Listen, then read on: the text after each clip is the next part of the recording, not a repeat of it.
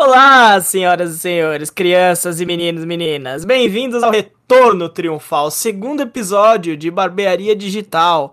Onde aqui não tem cabelo digital no chão, só o bigode removido do Superman digitalmente. Meu nome é Daniel Alonso.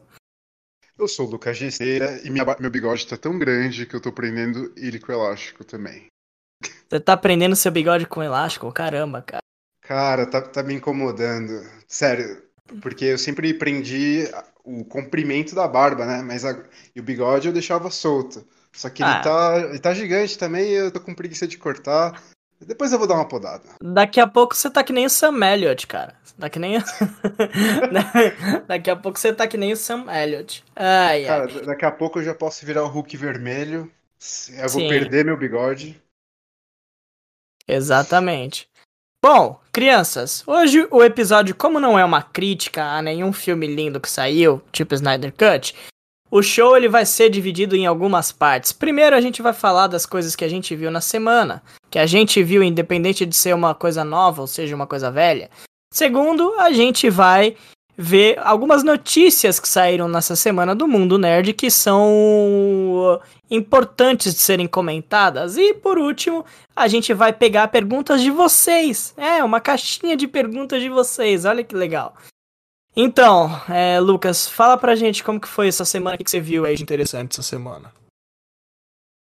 Cara, as primeiras coisas que eu vi foram dois filmes dos anos 80 que eu me sinto até envergonhado de nunca ter visto antes.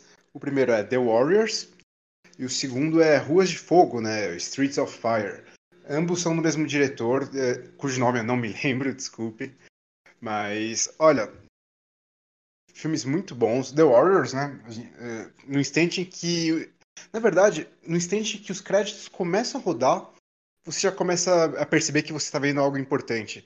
Eu não sei se você é, the, entende the... essa sensação, sabe? Sim, sim. É, The Warriors. The Warriors, cara, é, eu admito que também foi o único filme que eu assisti dessa lista. É, eu não assisti o Ruas de Fogo. E The Warriors, cara, ele foi muito importante, assim, porque ele foi uma representação excelentíssima do que são gangues de rua, né? O que, que são diferentes gangues de rua e cada, cada uma com seu credo diferente, né? E uma, uma curiosidade, é, lembra quando tava discussões ainda de fazer filme do Demolidor antes da, de ir, ir, ir pra TV? Eu lembro. Eu que lembro. teve um. Ia, te... ia ser Queda de Murdoch, não era? Isso, teve um momento que até o Jason Statham ia ser o Matt Murdock. tipo, cara, ia, ia ser um negócio horrível. Ia ser um negócio horrível. E eu lembro que eu vi várias reportagens falando que Warriors ia ser uma inspiração para esse filme do Demolidor, que ia ser um estilo meio gangue de rua assim, tal. Que eu acho que de certa maneira a série de TV meio que pegou isso, né?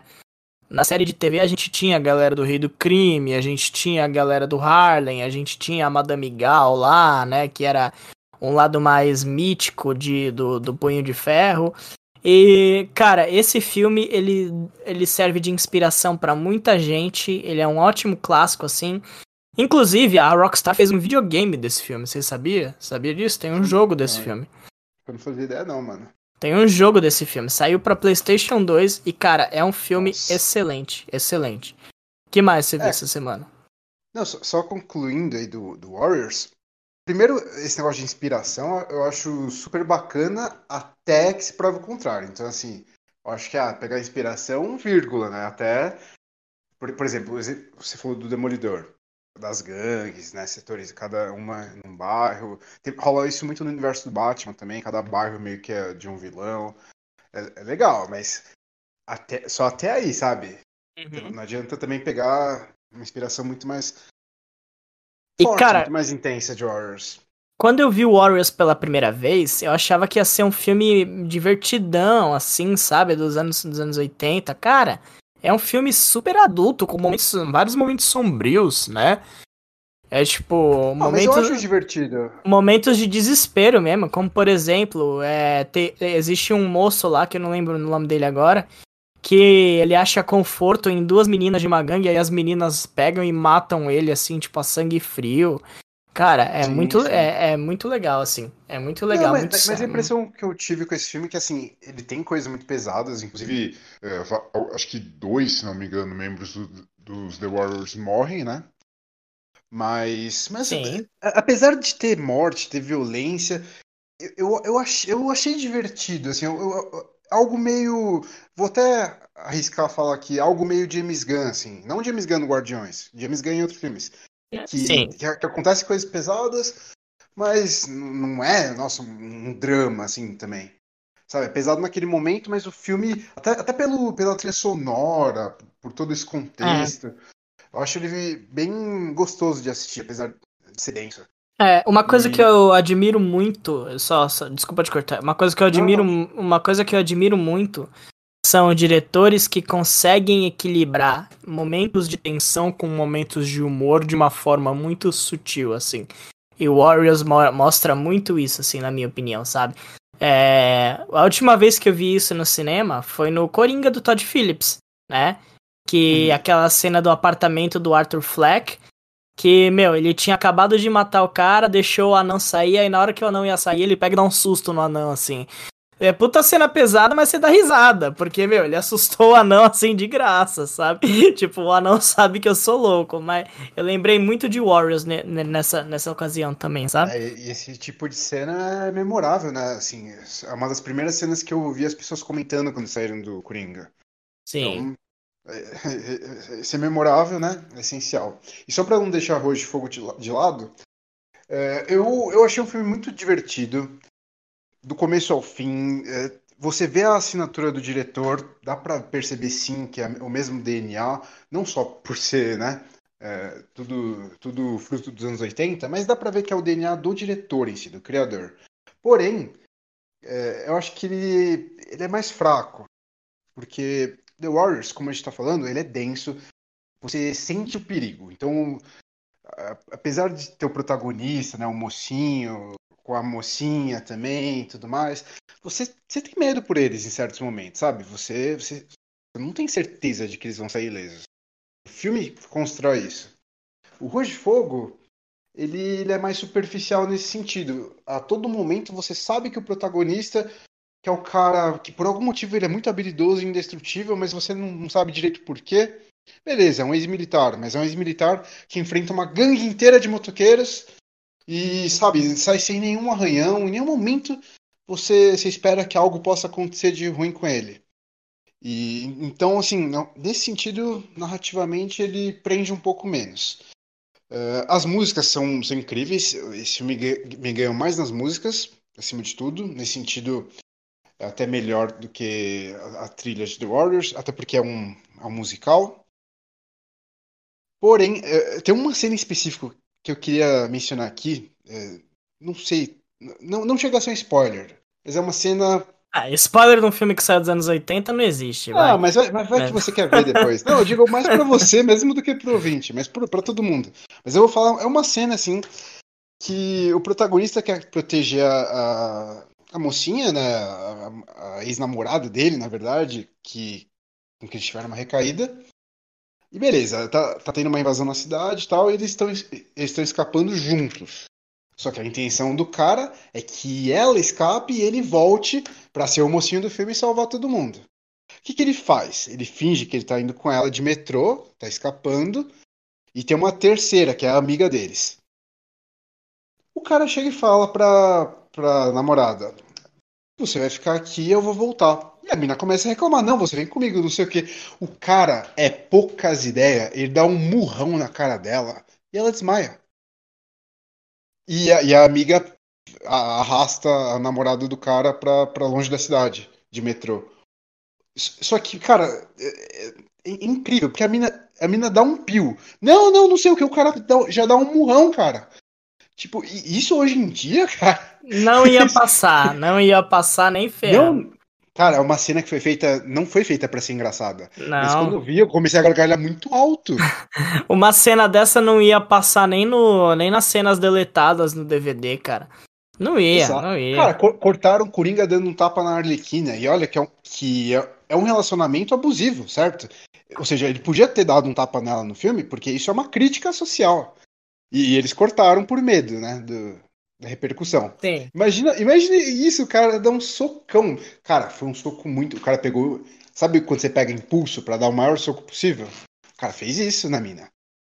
E aí é. corta, corta pra, sei lá, algumas cenas depois, a, a mina volta ainda, ainda gostando dele e tal, e ela não tem nenhum olho roxo, nada. Então eu só, só queria pontuar alguns anacronismos, né? Que hoje em dia a gente vê ainda anacrônico. Na época, talvez não fosse tanto, infelizmente. Na época, era, no... Na época era normal, é. né? Não, mas nossa, cara. Tá, é, é, legal pontuar essas coisas quando a gente vê alguns filmes antigos, cara. É, exato. Cara, sabe um filme que. Sabe um, um momento desse filme que me ganhou muito, assim, que eu achei, meu, esse filme vai funcionar. Cara, é a partir do momento que a gangue se separa. Porque você vê uma. Né? É, porque você vê uma gangue de motoqueiros, você fala. Você já. Eu, eu, não sei porquê. Eu já peguei e falei, meu, a gangue se separou, vai dar merda, eu quero que eles fiquem juntos de novo. Sabe? E eu fiquei o filme uhum. inteiro, eu fiquei o filme inteiro ansioso para eles voltarem, sabe? Porque, meu, é uma gangue, tem que estar tá todo mundo junto, sabe? Então, foi esse momento que esse filme me ganhou, assim. Nossa, foi, foi bom demais. Cara, só, só, queria, só lembrei de uma coisa que eu não sei se você sabe, queria acrescentar aqui, que o Roj de Fogo, o vilão, é o Willem Defoe novinho. Sim, eu, sim. Eu preciso, eu preciso contar, cara. Ele, ele, ele era mais assustador novo do que velho. Exato. Ele era Porque mesmo. ele tinha a mesma cara de hoje, a mesma cara. Só que lisa. Então é muito estranho. Ele sendo velho, você já aceita, ele é velho, ele não tem que ser atraente. Agora, ele novinho com aquela cara de capeta, cara, me assustou mais do que ele agora. Exatamente. Nasceu pra, ser, nasceu pra ser vilão. Exatamente. Ele tem uma. E ele tem um, um timing muito ele tem um timing muito Excelente. maníaco, assim, né? Ele, ele sabe como ele fala. Ele sabe como olhar para você e fazer você sentir medo, né? Ele sabe que ele é creepy. Exatamente. Você vai ele ver o sabe, ele gosta disso. Você vai, você vai ver o Farol, por exemplo. É por isso que o Robert Eggers, quando foi fazer o Farol, ele chegou e falou: Meu, vou fazer o William Defoe fazer um monólogo aqui, eu vou filmar só a cara dele. Meu, é sensacional demais, cara. É sensacional o, demais. Eu acho que o filme dele tá mais normal, cara, é o Projeto Flórida, que eu amo esse filme também, mas eu acho que é um dos poucos que ele tá um, só um ser humano normal. Exatamente. Nossa, e eu tava vendo aqui agora o, a página do The Warriors no IMDB. O protagonista parece muito o, o Heath Ledger, né, cara? Sim, acho que os, os olhinhos pequenos, formato da testa, me lembra Sim, o, o, cabelo. Eu, eu vi aqui, eu falei, caralho, é o, é o Heath Ledger antes de 10 coisas que eu odeio em você? Como assim? Inclusive, eu também fui pesquisar uh, quando eu vi, esse cara envelheceu bem, hein? É, ele tá com a mesma cara, só que com cabelo branco. É, esse, então. Esse aí tá no formal. É, Hollywood, né? Tem vários rituais satânicos pra você ficar jovem aí. É, mas esse cara deu sorte, porque ele não, não, não, não, não é um ator milionário que nem, que nem outros, né? Acho é. que esse aí, The Wars é o filme mais relevante que ele fez de longe, né? Nunca mais vi ele em nada. Não cara, existe, existe um curta. Existe um curta do The Warriors que saiu em 2015. Olá, cara, tem, tem um universo compartilhado. Exato. O nome do filme é The Warriors, Last Subway Ride Home, que é tipo é o último metrô para casa. Meu Deus. Mas é um o... curta oficial? Eu acho que é, porque aqui, ó. O elenco de The Warriors se reúne em Coney Island para ver o impacto que o, movie, o filme teve lá. Ô, louco. Ah, isso me lembra aquele curta do Justiceiro, do Thomas Jane, né? Sim, exatamente. A mesma exatamente. vibe, eu acho. Vou dar uma olhada. Cara, é. E você, o que, que, você viu? Eu vi uma série da. Eu vi uma série nova da Amazon Prime que eu fiquei surpreso. Eu fiquei surpreso, assim. É... Os fãs de quadrinhos sabem, é uma série chamada Invencível, baseada numa série em quadrinhos, né? Que é criada pelo Robert Kirkman, que é o mesmo criador do The Walking Dead, né? Foi um dos quadrinhos que o Robert Kirkman fez. Aí você olha assim, você chega e fala, ah, série animada, né, de super-herói, vai ter aquelas coisinha vai ter aquelas coisinha boba, tal, vai ser, vai ser um Young Justice para vender boneco, né? Meu. E não foi. puta série adulta, cara. E sabe que é o que é legal? A violência nessa série é brutal, brutal. Brutal. Assim, só de você olhar o, o trailer, você já fala, tipo, caralho, essa série é diferente. Sabe aquela violência que você se sente desconfortável, tipo a primeira vez que você viu Demolidor, a série da Netflix? Sei. Aquela violência que você fica tipo, meu, caralho, que porra é essa? Mas caralho, que coisa foda que eu tô assistindo. Você diria é... Que, que é próximo de The Boys em termos de violência? Sim, é bem próximo de The Boys em termos de violência e algumas coisas da trama também. E algumas coisas da trama também. E cara, no primeiro episódio, é que eu não quero dar spoiler aqui porque é um negócio muito recente. É, mas lançou agora mesmo, né? Sim, sim, lançou lançou faz umas 3, 4 semanas aí. Cara, tem um momento que o primeiro episódio tem um falso final. Aí você chega, você olha assim, você fala, caralho, né? O bagulho acabou rápido pra porra. Porra é essa? Aí vem uma sequência que você fica tipo, meu Deus, que série genial. Então, assim, eu recomendo muito Invencível, mas eu também queria falar sobre um negócio que tá acontecendo que faz um tempo já, que veio desde. Veio desde The Boys, né? Pra falar a verdade. Que, cara, é, a moda agora é você fazer o gênero de super-herói desconstruído. É, é quase que um gênero à parte mesmo. É um gênero à parte, porque você tem os quadrinhos tal, você tem a, você tem a, a, a figura a figura divina, né, dos super-heróis. Só que daí você joga esse twist maravilhoso que é tipo, meu, e se os super-heróis forem babacas? E se os super-heróis, tipo, eles, eles fossem maus, só que eles só estão esperando a hora de quebrar tudo, sabe? Isso eu acho sensacional. E é por isso Mas que é uma das você... coisas que eu falo. Diga, diga. Quando você, quando, quando você fala de The Boys, que, que introduziu esse gênero? Você fala dos quadrinhos, né, no caso? Dos quadrinhos, exatamente. Não, na, é, é, na verdade. Na é, verdade, o. O. É, que, quem criou esse negócio de, de desconstrução dos super-heróis foi o Alan Moore, né? Com o Watchmen. O Watchmen saiu nos anos 80, é assim quando o, o gênero de super-herói nos quadrinhos já estava até um pouco saturado, né? A gente já tinha tido aí a, a saga do infinito, a gente já tinha tido várias, vários eventos, né? Nos quadrinhos, e o Watchmen veio para chegar e falar assim: olha, é. Eu vim aqui para falar que nada disso que você acredita é verdade, né? Tipo, os heróis vão perder. Os heróis vão perder e eles são a, a causa do, do que aconteceu. E, de certa maneira, é, eu sempre tive essa opinião de que o, o Watchmen, o filme do Zack Snyder, que saiu em 2008, saiu em 2008, né? A gente sempre volta pro Snyder. sempre volta pro Snyder, mas assim, não é para falar da genialidade do filme. É para falar que esse filme saiu mais cedo do que precisava sair. Ah, isso é verdade. Porque quando o Watchmen lançou, a gente tava aí no comecinho do MCU, cara. A gente tava no comecinho do MCU, tinha acabado de sair do Homem de Ferro, tava saindo Hulk, saiu o Cavaleiro das Trevas, né, que, pe que pegou todo mundo de surpresa. E eu acho que o Watchmen ele saiu muito cedo. Você imagina assim, a gente tivesse visto o Watchmen depois de Guerra Infinita, por exemplo, assim. Se o Watchmen tivesse sido lançado em 2018, não em 2008, sabe? Eu entendo o que você quer dizer. É, pra desconstruir os super-heróis, primeiro você tem que saturar o, Exato. o clássico. Exato. É, exatamente. Nos quadrinhos é, se deu dessa forma, no cinema não.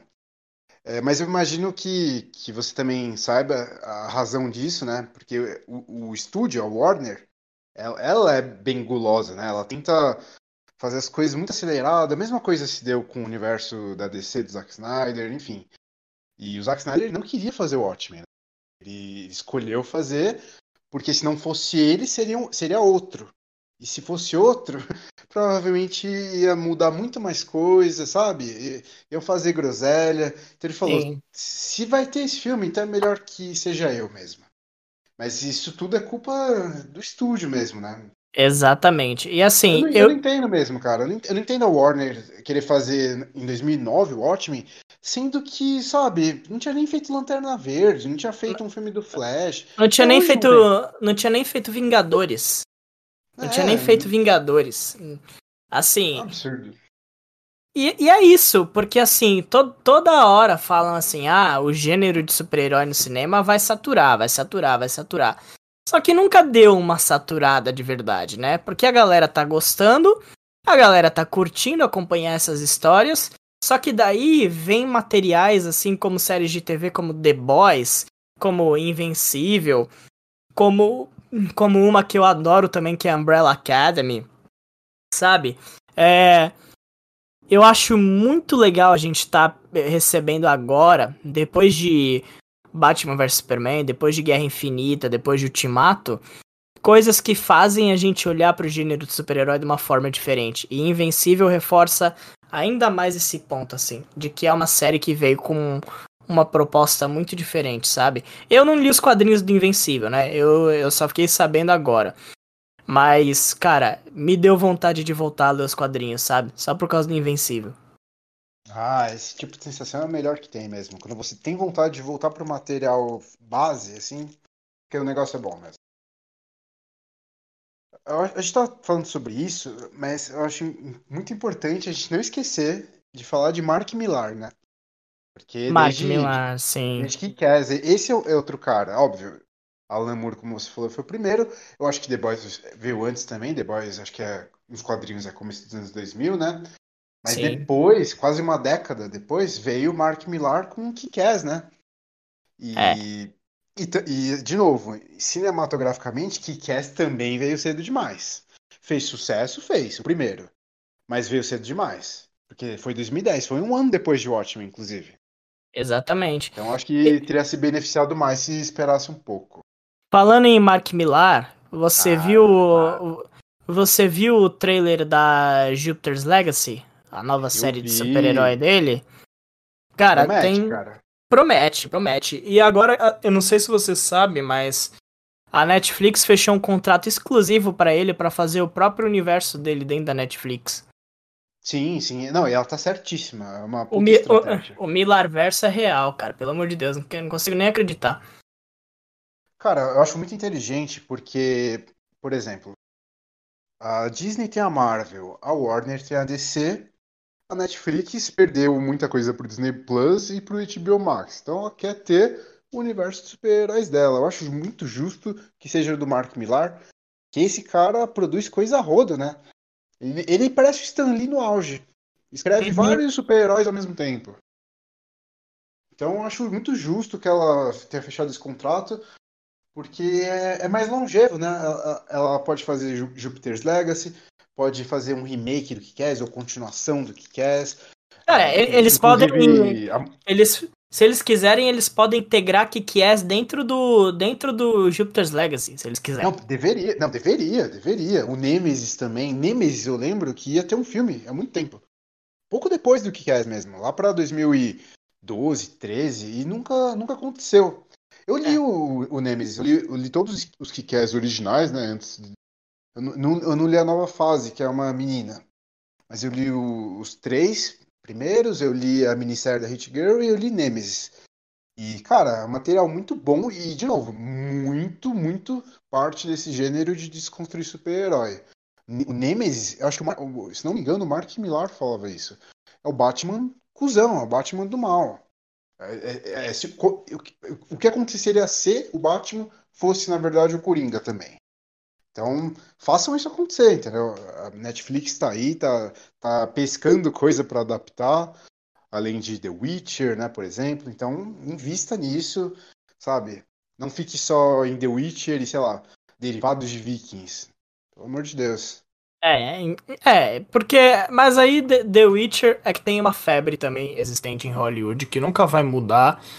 Que é pegar o próximo Game of Thrones, né? Então, assim, eu não acredito que The Witcher seja o próximo Game of Thrones. Não acredito nem que The Witcher seja o próximo Vikings, né? Mas é, o que eu acho legal dessas coisas todas é que o sucesso do gênero de quadrinhos no cinema e na TV tá mostrando para essas indústrias que querem, que estão atrás de propriedade intelectual, que é é o segredo para ganhar a guerra de streaming, né? Você tem que ter coisa sua original. Os caras estão falando assim, assim, meu, ah, quer fazer um você quer fazer uma adaptação do Umbrella Academy? É popular? Mais ou menos? Não, não, fazer. Pode fazer, a galera vai gostar, a galera gosta de coisas quadrinhos e funciona. E funciona. Daqui a pouco, meu, eu tô vendo aqui a, a, os trabalhos do Mark Millar, daqui a pouco vai ter crononautas, assim, tipo, vai ter Starlight, vai ter. Vai ter o reboot do Kick-Ass, vão fazer uma série do Kick-Ass tipo Demolidor na Netflix, assim, sabe? Por mim, por mim, assim, basta eles saberem se organizar que nem o Kevin Feige com o universo da Marvel, que eles conseguem facilmente fazer isso. Acho que o material já tá tudo aí, é que nem a Marvel, o material já existe. Você só precisa se organizar. Inclusive, essa é uma das perguntas que a gente vai, vai ler depois. Eu vou falar mais sobre isso depois, sobre o sucesso Sim. da Marvel. Exatamente. Mas é isso. O, o que você falou sobre reboot do Kick-Ass, isso é uma opção, um reboot, mas honestamente eu gosto tanto do primeiro filme, e até do segundo, que é, que é mais mais medíocre, mas eu Cara, gosto muito do segundo. Eu, não, dá... eu, eu, eu, queria, eu queria a continuação, sabe? Que, que é as Dá até pra eles trazerem o, o Aaron Taylor Johnson de volta. Dá, dá demais pra eles trazerem o Aaron Taylor Johnson de volta, entendeu? O que, é. que, o, que, que o Aaron Taylor Johnson tá fazendo hoje em dia, sabe? Ele tá esperando ele tá vendo o WandaVision, vendo que levaram o Evan Peters ao invés dele, entendeu? É o corno, o, né? O, corno. o, o, o Ralph Bonner. É, a Marvel chifrou ele, mano. Ai, é, não, não, ele não viu isso chegando, né? Mas beleza. Então acho que Exatamente. ele podia, assim, ah, podia fazer o que quer mais velho também, né? Não, eh, não, sei se isso é um grande spoiler, né? Gente, spoiler de que quer as três. E termina com ele virando policial, né? Então, pode ser isso também, assim, ele sendo um mentor da... Eu não li realmente a nova Kick-Ass, mas eu não sei, talvez ele seja mentor dela. Não sei. É tipo o Batman, do, tipo Batman do futuro, né? Parece interessante. É. Você não precisa também fazer na íntegra, você pode adaptar umas coisinhas aqui e ali. Acho que o Mark Millar... Isso, assim, eu não conheço ele, não sei a fundo, eu tô chutando isso aqui. Eu acho que ele não se importa tanto. Eu acho que ele quer dinheiro mesmo, sabe? Porque ele sempre fez as coisas muito, como eu disse, muito a rodo. Ele, ele vai soltando, vai soltando, vai soltando, sabe? Eu acho que ele tem uma paixão pelo universo dele, sim. Mas eu acho que ele é o tipo de cara, assim, o oposto do Alan Moore, sabe? Se você pegar a obra dele, uh, mudar um tantinho, assim, e se fizer sucesso for bom e tiver continuação e ele ganhar dinheiro, eu acho que ele não se importa tanto. É, é a impressão que ele me dá, que ele sempre me deu, assim. E isso não é uma crítica, não, tá? Nem, nem a ele, nem ao Alan Moore. Acho que os dois, os dois, os dois opostos são muito justos, assim. Mas é isso. De verdade. Que que você viu mais alguma coisa essa semana que vale a pena a gente comentar, não? Cara, fora o documentário em cores da Segunda Guerra, né? Aquele grandes momentos da Segunda Guerra em cores, inclusive tem dois com nome parecido. Tem o Guerra Mundial em cores e os grandes momentos da, guerra, da Segunda Guerra Mundial em cores. É, fora é, isso. É, então, é estranho. Fora isso, eu tava revendo Piratas do Caribe. Piratas acho... do Caribe, nossa. Já é, dizia o, já, já dizia o Obi-Wan Kenobi, esse é um nome que eu não ouço em muito tempo. Pois é, cara. Meu, eu tenho assim, é, é uma franquia que realmente tenho guardado no meu coração, cara. Porque, inclusive, revendo, eu revi o primeiro, o segundo. Eu não sei se eu vou ver o terceiro, talvez eu pule pro quarto. Eu sou, eu sou da opinião de que o quatro é melhor que o terceiro. Ai, de... maioria... eu, sou da, eu sou da opinião que o terceiro é melhor que o quarto, cara. Não, a maioria eu acho que é. Assim, o terceiro é muito mais confuso, é um filme muito mais exagerado, mas as pessoas ainda gostam mais. Pessoa, o pessoal reclama muito do quarto. Mas eu gosto, cara. Eu, eu, eu, não sei. Bom, a gente tá pulando um pouco as coisas, mas eu vou, eu vou falar sobre isso. O quarto, ele. Primeiro, a gente sabe, né? Trocou o diretor, trocou, acho que até produtor, não tenho certeza se é o Jerry Bruckheimer ainda, mas trocou o diretor. E. Ah, Trocou elenco também, né? Ficou basicamente o Jack Sparrow e o Hector Barbosa. É. Mas, mas, cara, eu gosto que mudou o ritmo. E isso foi uma coisa boa. Sabe quando a gente fala sobre grandes franquias longevas? Que a gente fala, às vezes é bom mudança, às vezes é bom ter alguma coisa nova. Eu, eu senti isso na época, em 2011, quando eu vi pela primeira vez. Eu já fiquei feliz de, beleza. O, o primeiro filme, ele já é meio surtado, só que um surtado assim, até certo ponto. O segundo já surtou muito mais. E o terceiro é. Nossa, é uma orgia, basicamente. É uma orgia em vários sentidos. Menos os literais, mas enfim. Agora o quarto, ele, ele parou para respirar. Então, assim, é o Jack Sparrow, em Londres. Foi, foi, muito legal ver Londres, cara. Sim, Gostei. foi legal. Deu mais espaço para mostrar, não mostrar, mas falar sobre o passado dele, a relação dele com Gibbs, que, né, apesar de Gibbs não aparecer tanto, mas teve espaço para diálogos um pouco mais longos. Uh, a história do Barbosa, Barbosa foi, foi, muito boa. Assim, foi, foi novo. Ele perdeu perdeu o pé, a perna, né? Porque, cara, a gente teve três Piratas do Caribe e nunca viu um Pirata da Perna de Pau. Então, finalmente, entregaram um Pirata da Perna de Pau. Exato. Só faltou, só faltou perder o olho e usar tapa-olho. Mas, mas tinha outro também do, do primeiro filme que tinha um olho de madeira. Então, ok. Enfim, eu, eu gosto de verdade do, do quarto. Eu gosto que tem a Amanda Seyfried como sereia. Tem aquele Nossa. ator. Você não, você, você não lembrava disso? Da não, eu não lembrava, mas eu lembro do ator do Como Eu Era Antes de Você. Ele fazia um padre. Ele fazia um padre safadinho Isso. lá que era louco pela e, sereia. Esse, esse cara que eu ia falar, eu não lembro o nome dele, mas, cara. Cara, eu também, acho que é ele, tá, ele tá crescendo. Eu acho que é Sam Whitfield. Deixa eu, deixa Sam. eu ver aqui. Sam alguma coisa. Não, Sam, Sam Cleffin. Sam Cleffin. Então, esse cara. Engraçado, né? Porque nessa época ele era só uma cópia de Will Turner, né? Mas ele cresceu, cara. Ele fez Jogos Vorazes depois.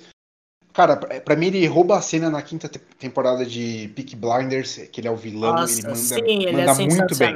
Ele é sensacional. Esse, esse cara, ele, ele, é tipo o Henry Cavill, bota um bigode e o cara consegue ficar melhor de bigode do que sem. Isso é raro. Não removido digitalmente, de preferência. Não né? removido. E, cara, enfim, eu gostei do Barba Negra também, né? Famoso Odin do American Gods, o Ian McShane. E Descansa Agora, em Paz, a... American Gods, não sei se você, você, ouviu dessa. Eu vi, cara, que foi cancelado. É, é fácil a gente se perder nos assuntos, mas, mas é sim, eu vi que foi cancelado. Não, sim, continua. E eu, eu, acompanhava. É, eu também. Depois a gente fala. É, depois a gente fala. É, mas enfim, o Ian McShane também é muito bom. Agora, beleza, aqui a gente tá discordando, né? Que eu gosto mais do 4, do 4 do que do 3. Agora vamos concordar. E o quinto filme? O quinto filme é realmente é, é, assim, porque a minha história com Piratas do Caribe é a seguinte. Eu amo de paixão o primeiro. Eu amo o segundo. Eu gosto do terceiro. Eu gosto do quarto. Eu acho que o quarto tem as suas qualidades boas, né? A Penélope Cruz, tem o Ian McShane como Barba Negra, tem toda a história lá do Pérola Negra per perdido. Eu acho legal. E esse negócio da fonte da juventude era sempre algo que era mencionado no Piratas Caribe, mas nunca é, nunca realmente é, executado, né? Só que daí chega o 5, cara. O 5 você chega e fala: Meu, sério que vão trazer o Orlando Bloom como Will Turner de volta? Porra, legal pra caralho, né? Aí uhum. você vê ele. Aí você vê ele no trailer, você vê que ele tá com os crustáceos na cara lá, que nem o David Jones. Eu falei, ah, beleza, tal.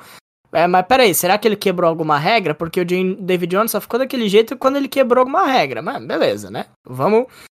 Cara, é, é um filme assim que repete a fórmula do primeiro.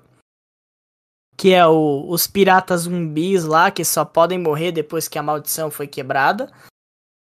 É, tem tem uma tem aquela uma babaquice de nova geração que é você botar o filho de todo mundo lá dentro do bagulho, né?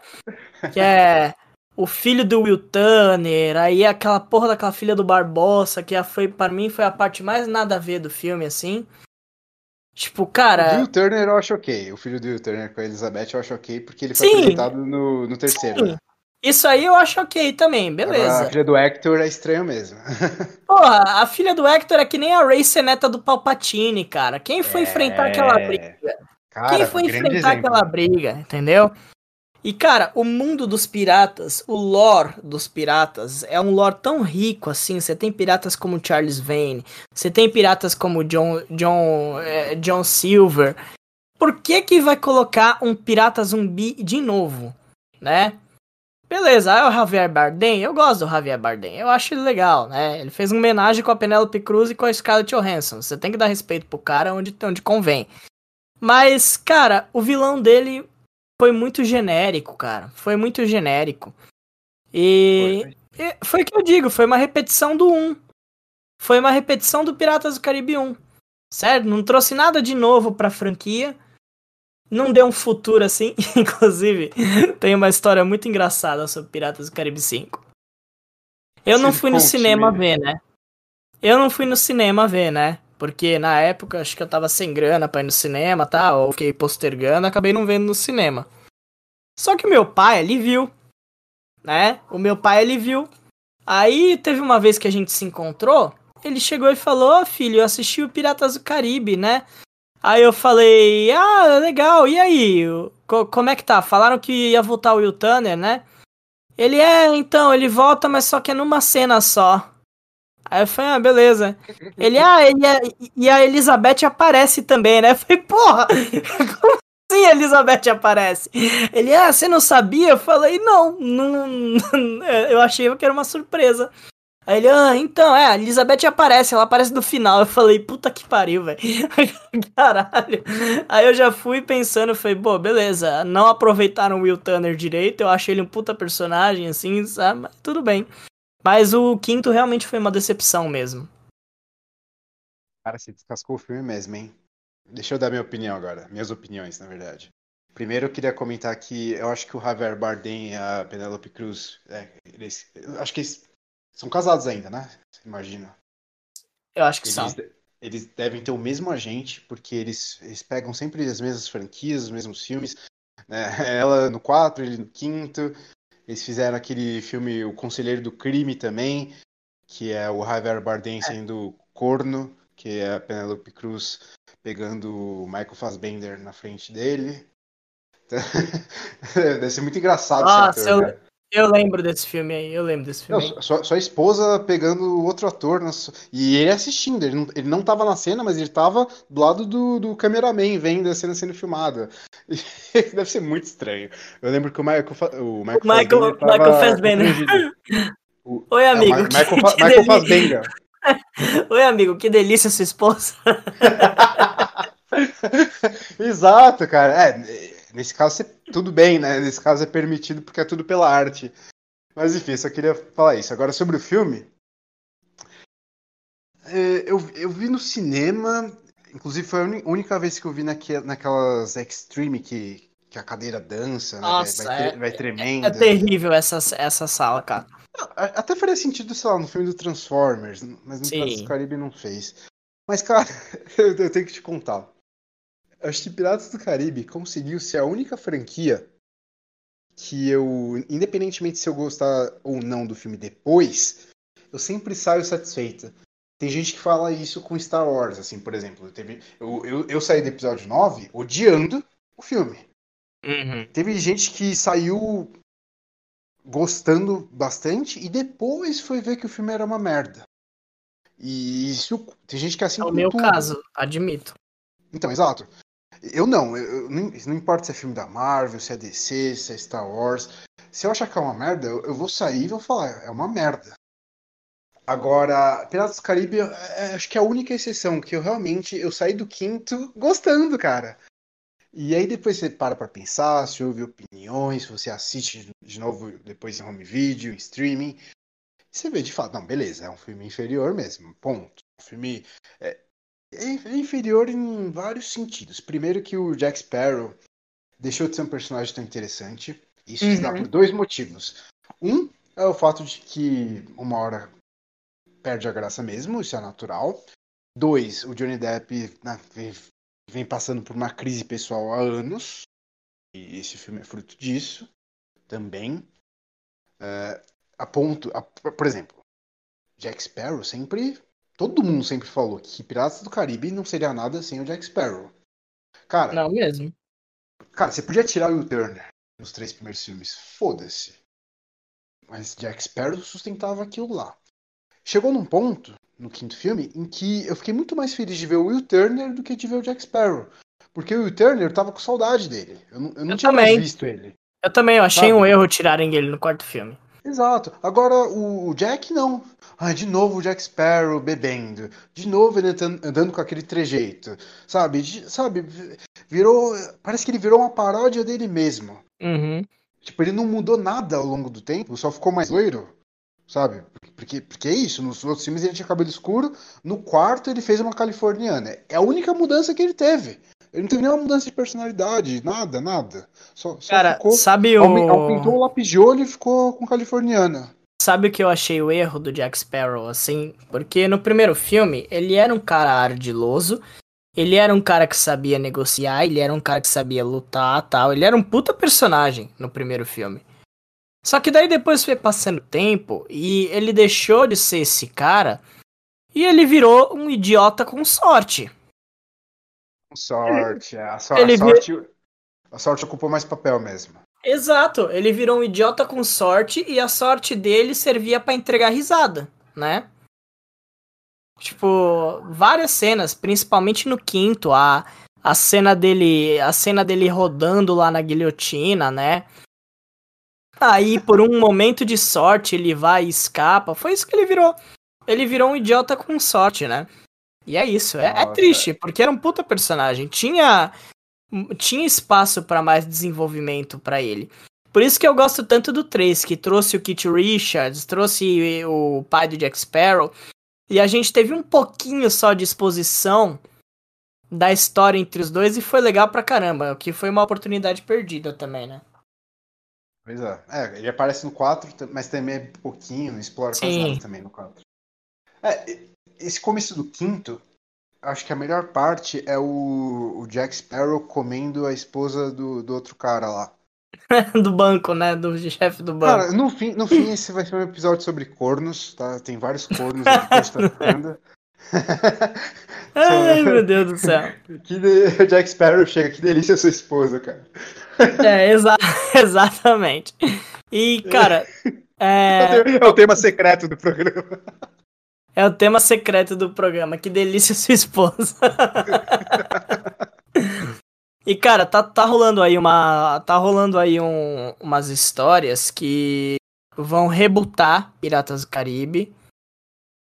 E quem vai ser a, a protagonista, né? É a Margot Robbie. Não, não ia ser a Karen Gillan? Então, estão falando de dois filmes. Primeiro, ia ser um filme que ia rebutar a franquia, que ia ter, acho que, a Margot Robbie. E o filme da Karen Gillan, que é a, é a Nebulosa, que eu nunca chamo ela de Nebulosa, sempre, sempre chamo ela de Nebula. Não sei porque eu falei e agora, e agora, agora. E agora vocês... Ah, eu, eu falei Nebulosa agora? Ah, tá.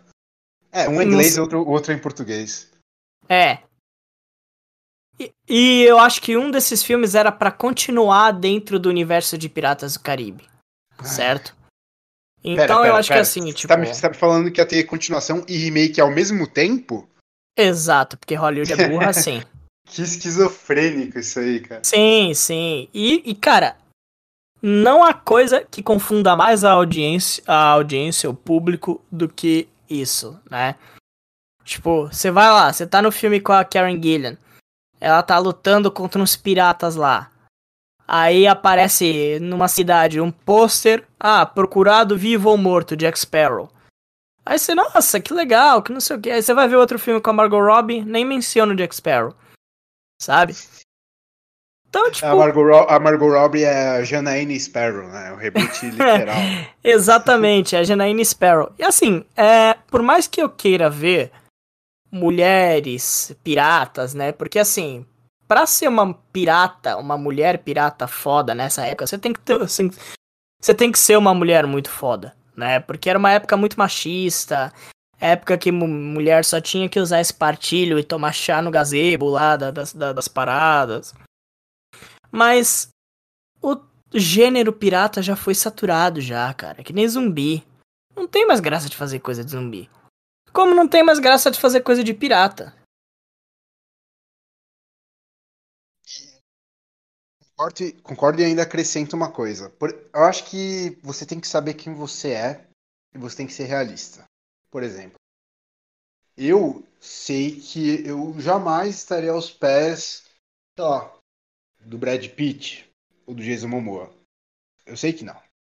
Eu não posso em nenhum momento achar que achar que, sabe, que isso seria possível. Acho que é a mesma coisa com franquia, cara. Uh, Piratas do Caribe não é Star Wars. Ela não, eh, essa franquia não pode achar que é. A Disney não pode achar que, que tem nas mãos franquia parecida com Star Wars nesse sentido. Star Wars é de 77 e está vivo até hoje, mais do que nunca, inclusive. Mas, de novo, Star Wars é Star Wars. Eh, a Marvel, que também está fazendo um sucesso até maior do que Star Wars atualmente, é, também não é Star Wars. É outra franquia. Não sei como que vai ser Marvel daqui a 40 anos, enfim. Mas as duas têm um grande peso de formas distintas. Não dá para comparar ainda. Piratas do Caribe foi uma, foi uma franquia que estourou, sim, cara. Foi, foi incrível. Cada filme fazendo um bilhão sempre. Foi, foi incrível. Mas não é uma franquia para sobreviver por 40 anos. Não, não dá para ter Piratas do Caribe 10. Não dá para ter série de TV estilo The Mandalorian. Não dá para ter série animada estilo The Clone Wars. Não é, não adianta extrair. Tem que ter um fim. Resumidamente, eu quero dizer, uh, acabou. Acabou esta merda. Para de tentar extrair algo disso. Exato. Uma, uma coisa que derivado. uma coisa que eu até toparia assim, tipo, é que é a Disney, né? Cara, a Disney agora é dona da Fox. A Fox, ela tem a divisão de filmes mais pé no chão, né? Que é a Searchlight Pictures, né?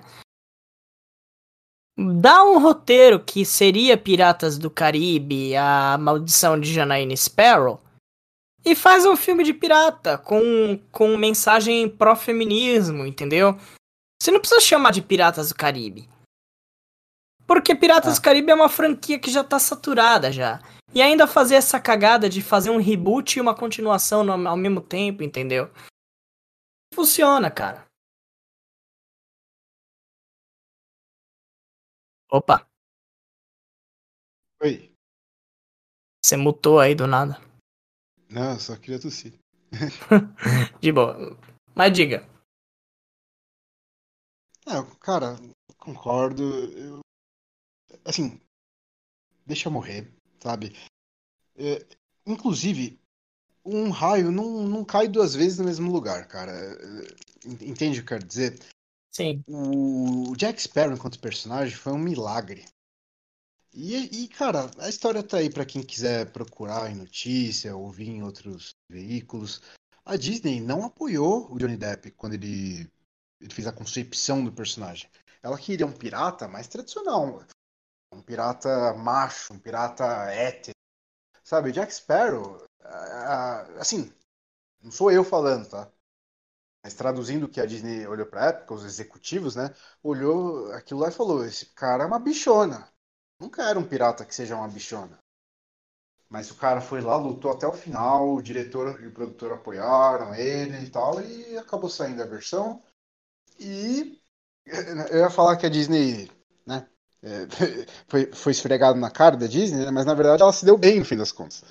Exato. Foi bom pra ela estar tá errada. Então.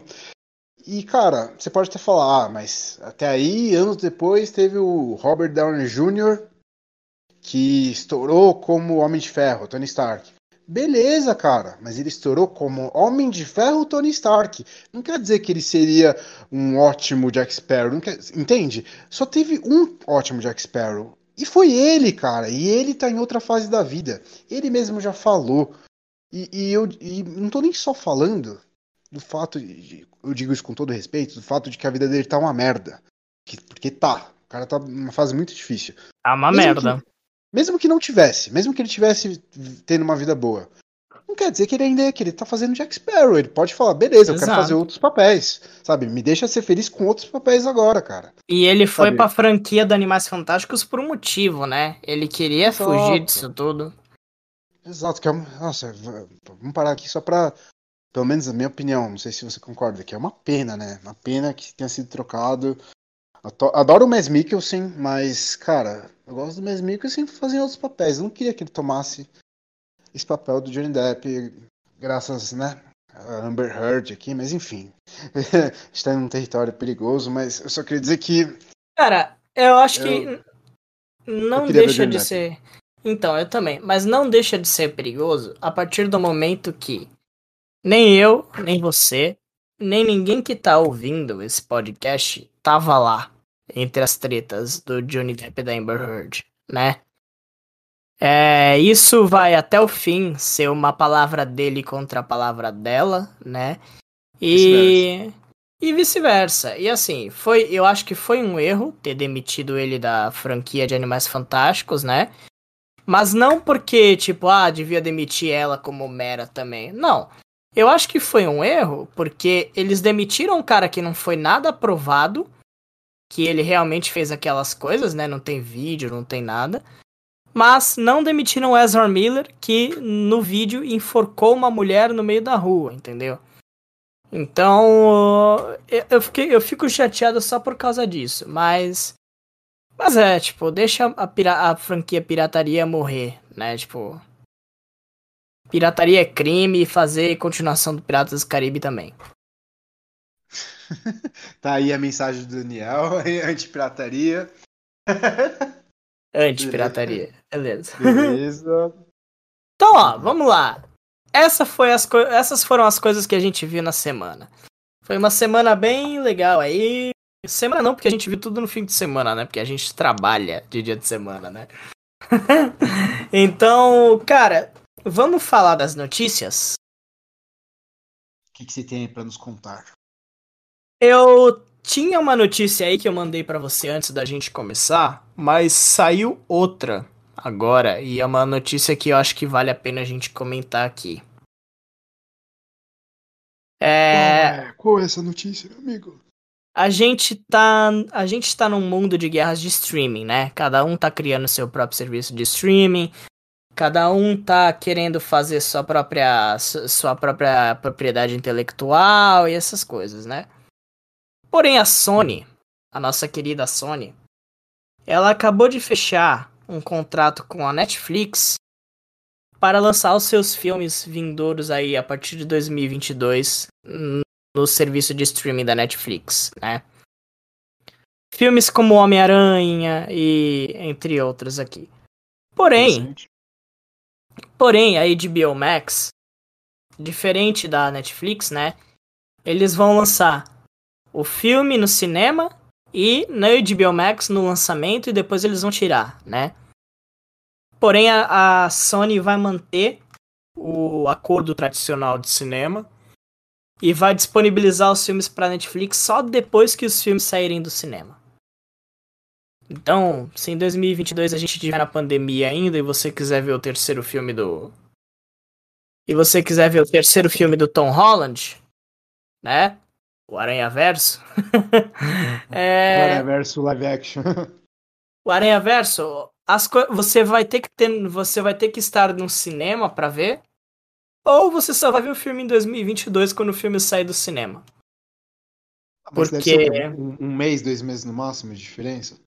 Ah, ah, o acordo, principalmente para Blockbuster, é que o filme tem que cumprir um, cumprir um prazo de três meses no cinema antes de ir para qualquer serviço de, de aluguel e compra. Hum, é, três meses é bastante. Ah, três não, meses. Eu, eu arrisco o cinema. Três meses dá para tomar. Três meses dá para tomar muito spoiler ainda, né? Ainda mais do Aranha Verso, né? Que eles não divulgaram nada ainda. Não divulgaram nada, mas, mas é, né? Então, assim, é, o que, que você acha disso? Você acha que a Sony tá certa em honrar esse contrato? Você acha que eles estão dando tiro no pé? Porque, cara, lá nos Estados Unidos, as coisas já estão voltando ao normal, né? Os cinemas já estão abrindo com máscara e álcool gel para todo lado, tal, e a, galera já tá começando a, a voltar aí no cinema lá. Porém, aqui as coisas estão muito precárias, né? A gente demorou para agir aí nessa pandemia e agora a gente tá pagando preço que a gente pode ficar até 2022 sem ir no cinema. Então, o que, que você acha dessa estratégia deles? Você acha que é uma estratégia muito olhando só para os Estados Unidos? Ou você acha que é uma estratégia. Ah, é, talvez, pelo nosso panorama, talvez seja, sim, realmente pensando mais nos Estados Unidos. O que eu não acho errado, honestamente. É, isso, os estúdios de cinema que são estadunidenses, acho que eles têm que pensar primeiro neles mesmo e, e depois eles pensam em países governados pelo Bolsonaro. É, eu acho que sim, a gente vai arcar com isso, a gente tá, tá na merda, mas eu entendo a decisão da Sony. E nesse caso, seria bom a gente ser estilo Disney Plus e HBO Max. Seria. Porém, é, entende o que eu quero dizer? Eu entendo o estúdio não estar pensando na gente, eu entendo. Porque é, eles estão estão acompanhando a gente de longe, sabe? Eu entendo a decisão dele. Por mais que a Warner Bros. tenha ficado feliz que o HBO Max estava bombando, eles também ficaram muito tristes porque eles não fazer, né? Porque o primeiro filme fez 900 milhões de dólares, né? né? Então, cara, é do cinema, né? De você ir ver um filme no cinema tal. E eu acho que essa questão de tipo, ah, o Homem-Aranha vai sair aqui no Brasil, a gente vai piratear, né? Eu até entendo, porque a partir do momento que você quer ver alguma coisa de qualquer jeito sem tomar spoiler, não tem o que fazer. Foi com muitos aqui no Snyder Cut, né?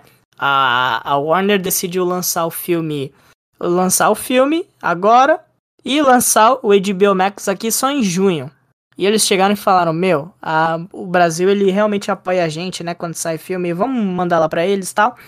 E eles botaram aqui por um sistema de aluguel, né? Isso machucou eles. Porque eles gostariam muito mais da, da galera indo ver o Snyder Cut no cinema. Ou assinando o HBO Max para poder ver lá, porque eles sabem que o Snyder Cut foi pirateado por muitas pessoas, né? Isso machuca. Então, essa decisão da Sony para mim é excelente, porque é uma decisão que ainda fala assim, tipo, ó, as coisas estão melhorando e esse negócio de sair direto para streaming um filme vai quebrar as pernas de todo mundo. É. Cara, eu não, não entendo bem a, a, estratégia, como funciona nesse caso. Uh, a própria contabilização do que, que é um sucesso no streaming ou não. Até porque uh, a Netflix não divulga dados muito específicos disso.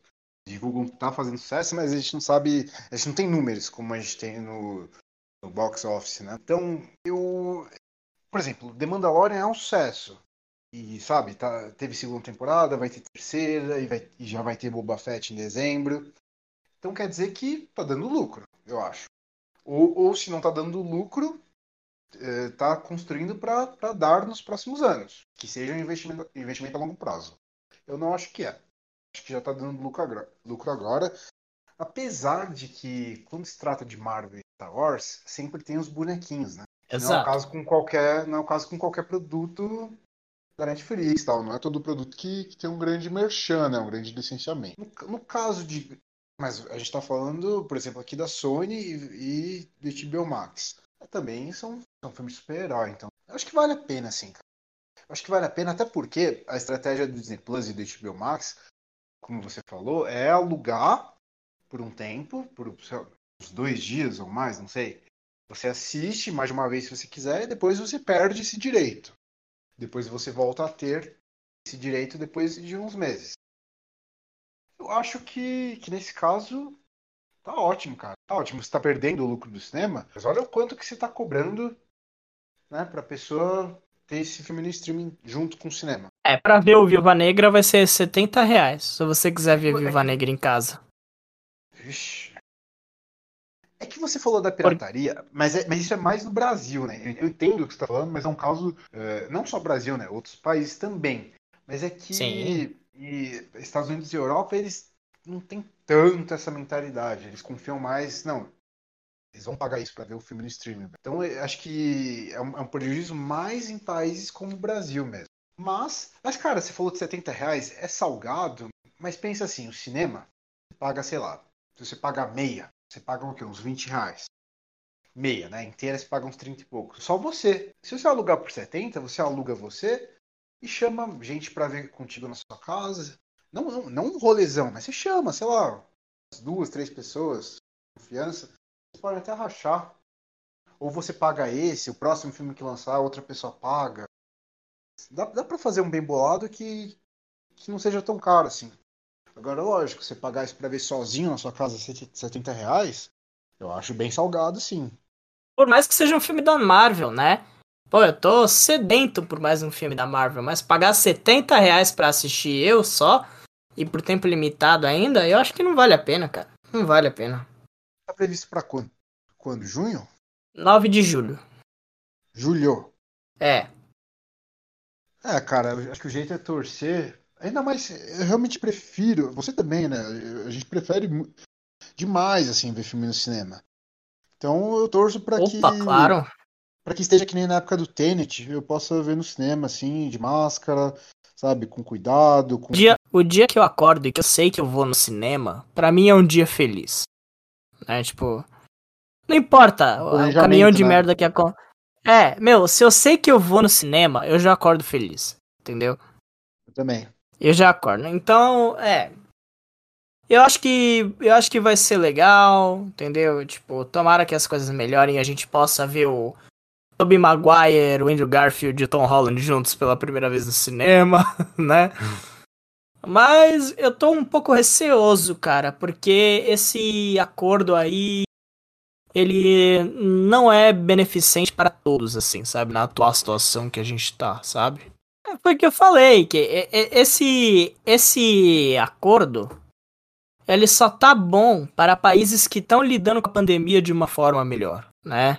Que nem Godzilla vs King Kong, por... É, Godzilla vs King Kong, por exemplo, tá quebrando recordes de pandemia no cinema agora. Porque a galera tá conseguindo voltar pros cinemas para poder ver. Né? E a galera que não tá 100% segura ainda, que, sei lá, tem um tio ou um avô, uma avó que não foi vacinada ainda, tá pegando o HBO Max e vendo em casa, né? Uhum. Mas isso é um cenário muito específico pros Estados Unidos, que já estão com a vacinação em dia, já estão voltando as coisas ao normal já, só que pra gente esse acordo ainda não é bom. E eu tô falando isso na perspectiva como um fã de cinema brasileiro, né? Assim, e é isso. Não, é, pra, um, pra um brasileiro, acho que você falou tudo agora, porque o brasileiro, ele não tá só passando por dificuldade em termos de pandemia, brutamente falando termos de não posso ir no cinema, não posso sair de casa para o bar, para dar rolê. É, o brasileiro tá, tá nisso e, por conseguinte, muitos estão financeiramente passando por um sufoco, né? Então, é, Exato. É, ou seja, você, muitos, né? Não, não é o caso de todo mundo, mas muitos não, não podem sair de casa, estão trancados em casa, querem assistir coisas em casa. Por outro lado, não estão trabalhando, então não pode pagar 70 reais para ver o filme da Viva Negra ou qualquer outro que seja. Então é contraditório, entendo o que você quer dizer. E é aí que muitos acabam baixando. E quem vai julgar é. alguém nesse caso também, né? É, não é, não é Uma coisa que mas é entender. Uma coisa que eu espero é que eles façam que nem a Warner fez com o Snyder Cut, entendeu? Tipo, cara, o filme não vai sair aqui no Brasil, o Homem-Aranha não vai sair aqui no Brasil, pô, você sabe que quando um filme de super-herói lança, o brasileiro é o que mais apoia. Todo filme de super-herói que lança aqui no Brasil já instantaneamente vira o primeiro na bilheteria brasileira, sabe? O Batman vs Superman foi muito beneficiado pelos brasileiros. Lembro. Exatamente. Então, assim, cara, pensa um pouco mais no, no, nos brasileiros que te apoiam, sabe? Tipo, vai, eu achei meio salgado pagar 50 reais pra ver o Snyder Cut, beleza. Mas eu sou mais fã de Homem-Aranha do que de Snyder Cut, entendeu? Então, sei lá, talvez eu possa pagar 50 reais pra ver o Snyder, o Snyder Cut, ou eu, pra ver o, o Aranha Verso na minha TV, sabe?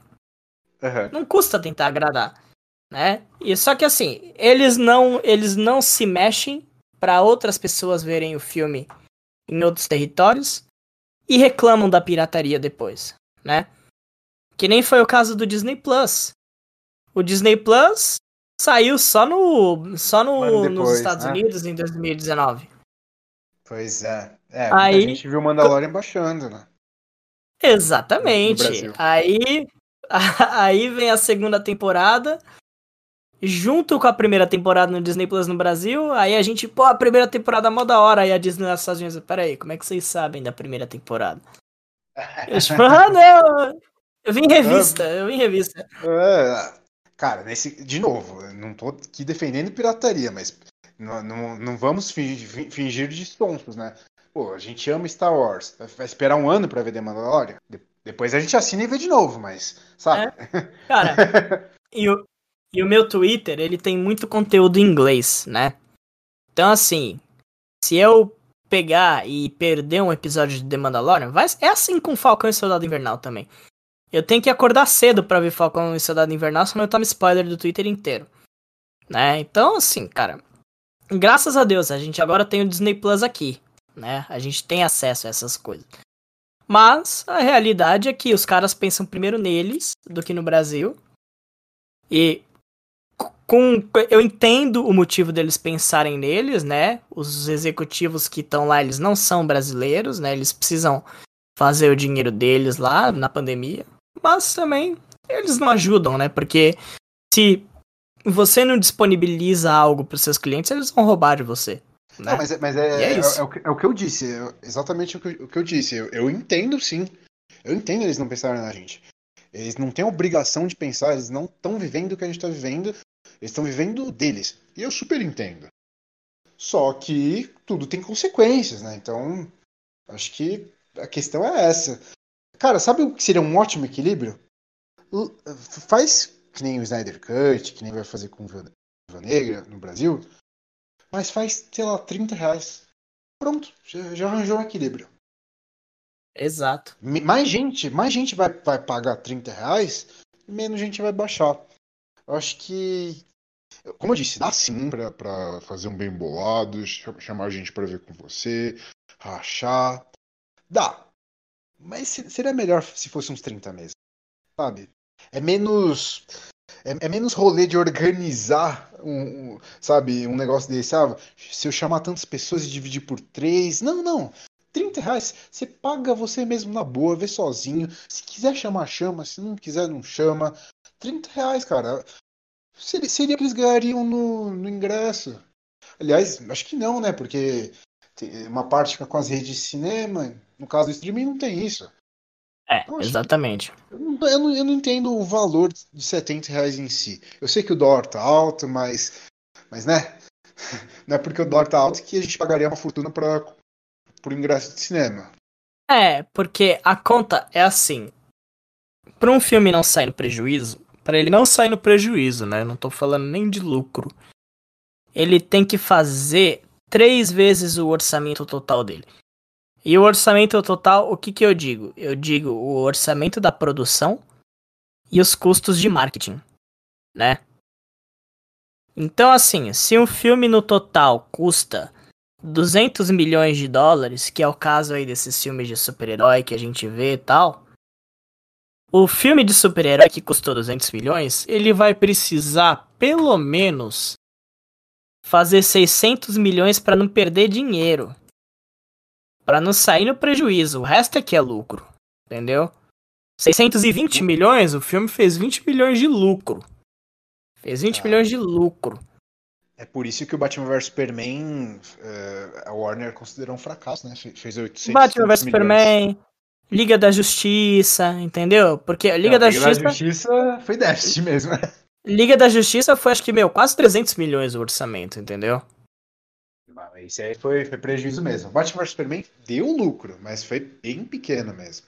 Exatamente. Tem filme que tem um orçamento tão grande que, que um bilhão não é grande coisa. Um bilhão é o mínimo que eles querem, sabe? Uhum. Mais fala do Ray Fisher? Cara, essa aí eu não li, então, você será. Mediador. Vez, é, o mediador aqui. Me, me conte a notícia. Seja. Entoie o seu cântico.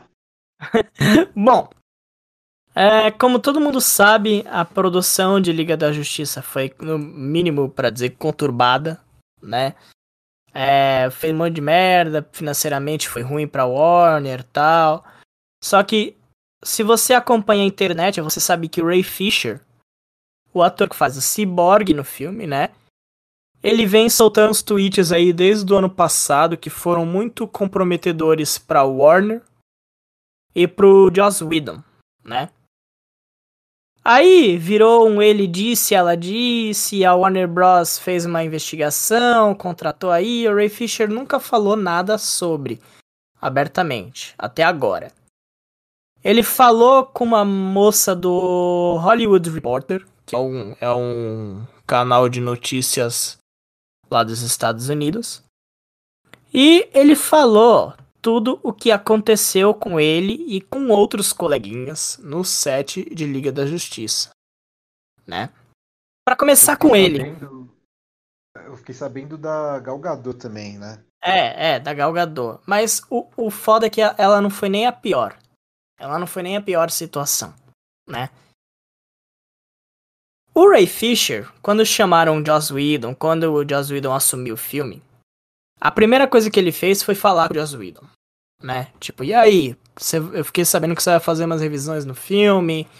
O que, que acontece com o meu personagem? Aí ele percebeu que o arco dele de personagem ia ser completamente apagado. E se você assistiu o Snyder Cut, o Ray Fisher é o coração do filme. Inclusive, ele trabalhou junto com o Zack Snyder e com o Chris Terrio no roteiro na hora de criar o Cyborg. Porque o Zack fala Snyder. Esse, fala esse nome, cara. Esse, é. nome, esse, esse, aí não deve ser nomeado. Porque o Chris Terrio e o Zack Snyder, eles reconheceram que para fazer um personagem negro que funcione, eles teriam que chamar um ator negro, uma, alguém que fosse da perspectiva do personagem que eles queriam criar, né? Beleza. Quando o, Ray Fisher foi chegar e falar, dar comentários sobre o roteiro do Joss Whedon. O Joss Whedon ele já interrompeu ele de primeira, assim. Chegando e falando assim: Olha, parece que você tá me dando nota de roteiro e eu não aceito nota de ninguém. Nem do Robert Downey Jr. ele aceitou nota de roteiro. Tipo, eu sou fodão e você vai me obedecer, né? Aí, para piorar, hum, se você assistiu Liga da Justiça, você vai lembrar que o Cyborg no final, depois que o Lobo da Steppe é derrotado, ele fala buia. Né? Essa cena é infame do buia, né? Que tipo, caralho, que porra de buia, né? O Ray Fisher, ele relutou até o último segundo pra gravar essa cena. Não quero falar essa merda. Porque ele falou, tipo, beleza, foi a frase de efeito dele no, no, no, no, desenho, que nem nos quadrinhos era, mas não combina com o filme, não combina com o tom do filme. Aí, é, gente dentro da Warner Bros. foi falar com ele, não, você vai ter que gravar essa cena. Sabe por que falaram isso? Porque um dos produtores falou que não podia existir um homem um, um homem negro e bravo como protagonista de filme deles. Meu Deus. Eles falaram que, tipo, ah, a gente não pode ter um homem negro e bravo como protagonista da nossa história. E é por isso que o. E é por isso que o Cyborg, na versão do Joss Whedon, ele é tão pateta. Porque fizeram ele ser assim, né? É, isso é o que acontece quando certas pessoas tentam fazer representatividade sem saber fazer, né? Exatamente, exatamente. Fora isso, tem esse incidente da Gal Gadot que você falou, né? Que o Joss Whedon, ele chegou e falou para ela: se você não, se você não, não, falar o que eu tô, te, eu tô te falando pra você falar, eu vou fazer você ser uma estúpida nesse filme e eu vou estragar a produção do seu próximo filme também no Mulher Maravilha 1984. Esse aí, esse aí eu vi. Cara, esse, esse, tipo de ameaça, né, cara, é tão baixo. É. Ameaçou, de, ameaçou destruir a, a, a carreira, né? Porém, o Joss Whedon, ele não era a única pessoa ruim que tinha lá na Warner. Uma pessoa que tinha e que corta o coração falar, mas é o Geoff Jones. Né? Que foi responsável por tanta coisa boa aí dos triste, quadrinhos né? da DC. Então, é. você, você se recorda da série Krypton? A série Krypton. A série de TV. Cara, eu eu não cheguei a assistir, mas eu sei que, que é sobre o, o avô do Superman, não é? Isso. É sobre o avô do Superman, mas é, é uma história super interessante. Porque é uma linha do tempo em que o Brainiac volta no tempo para a geração do avô do Superman para destruir o planeta Krypton antes mesmo do Superman nascer. Porque teve uma época aí que da vida que ele perdeu pro Superman, aí ele voltou no tempo para destruir Krypton antes que o Superman nascesse. Chegou a né? assistir? Né? Hã? Você chegou a assistir? Eu assisti, é boa. Foi cancelada, mas é boa. Enfim, o avô do Superman era para ser aquele cara do Bridgerton, o Duque de Hastings, sabe? Cara, não, mas eu, eu, eu, vi essa notícia. Agora que você falou, eu lembrei. Eu sei quem que é. Quem assistiu Bridgerton? Ele, é ele é negro, né? Sim, quem assistiu Bridgerton vai saber, né? O Duque de Hastings era para ser o avô do Superman. É, o Geoff Jones não queria porque ele era negro, né? Não, não podia, Isso. Não podia ser um avô negro pro Isso. Superman. O, o Geoff Jones chegou e falou: Ó, oh, Superman não pode ter avô negro. E tipo, cara, uma pessoa que acredita nisso. Primeiro, o Superman é alienígena. Ele não é humano, ele é alienígena. Ele pode ter um. Um avô verde água, se ele quiser. Pô, mas, cara, essa questão de racismo tá, tava sempre impregnado lá. E no artigo, o Ray Fisher ele chega e fala assim, tipo, ah, não é engraçado que no Snyder Cut a gente viu mais desenvolvimento no meu personagem, mais desenvolvimento no personagem da Mulher Maravilha, e a gente viu até o Ryan Choi. Pois é, né? O personagem. Ele tava na versão do Joss Whedon? Não, não, não nunca nada, sequer apareceu, nem uma menção. Nem no fundo da cena. Né? Nem no fundo. Nem no fundo. Não teve nenhum. Pois é, né? Não teve nem um microfone chamando, tipo, ah, Dr. Ryan Choi comparecer à recepção. Não, não teve. Cara, e... é, essas notícias são muito tristes, porque a gente tá falando de duas pessoas que, foram muito queridas pra gente pelo, pelo que eles fizeram, né? O Joss Whedon fez os dois primeiros Vingadores, eh, principalmente o primeiro, né? Fez a Buffy, escreveu o surpreendente X-Men, né? Ah, uma saga fantástica dos X-Men nos quadrinhos. Joss Whedon não é só diretor, ele é diretor, roteirista e escritor de quadrinhos, né? Então, assim, ele, ele fez muita coisa querida pela gente. E, e o Geoff Jones foi o cara que ressuscitou a fama do Lanterna Verde e ressuscitou até literalmente o Hal Jordan, né? Uhum. De, depois foi pro Aquaman também, eh, ressuscitou a fama do Aquaman junto com o Ivan Reis, que na verdade o Ivan Reis também fez dupla com ele no Lanterna Verde. Então ele foi muito ele reformulou a mitologia dos lanternas, fez várias cores de anel, né? Ele, sei lá, né? Pro Lanterna Verde ele teria importância, sei lá, do Jim Starlin pro, pro universo cósmico da Marvel. Acho que seria o equivalente a isso. Então é muito triste a gente ver os podres deles, porque para um nerd, principalmente nerd de super-herói, esses dois caras realmente eram, eram, sabe, eram ícones. Então é, é torcer pra gente. para que Sim. sejam só eles, sabe? Que, que não sejam outros. Que eles Inclusive, que seja bonitinho também. Inclusive, sim. ainda na série Krypton, não sei se você conhece o personagem dos quadrinhos Adam Strange. Adam Strange, não. Bom, o Adam Strange, ele é um personagem importantíssimo, ele tem negócio de viagem no tempo tal, e quem volta no tempo para avisar o avô do Superman, tipo, chegar e falar, olha, seu neto é um defensor da Terra, ele é fudido. Inclusive, tipo, a série tem um elemento muito de volta pro futuro que eu me emocionei quando eu vi. Que, sabe a foto do Marty McFly com a família dele? Uhum. Que tipo, se vai desaparecendo, quer dizer que o futuro vai mudando.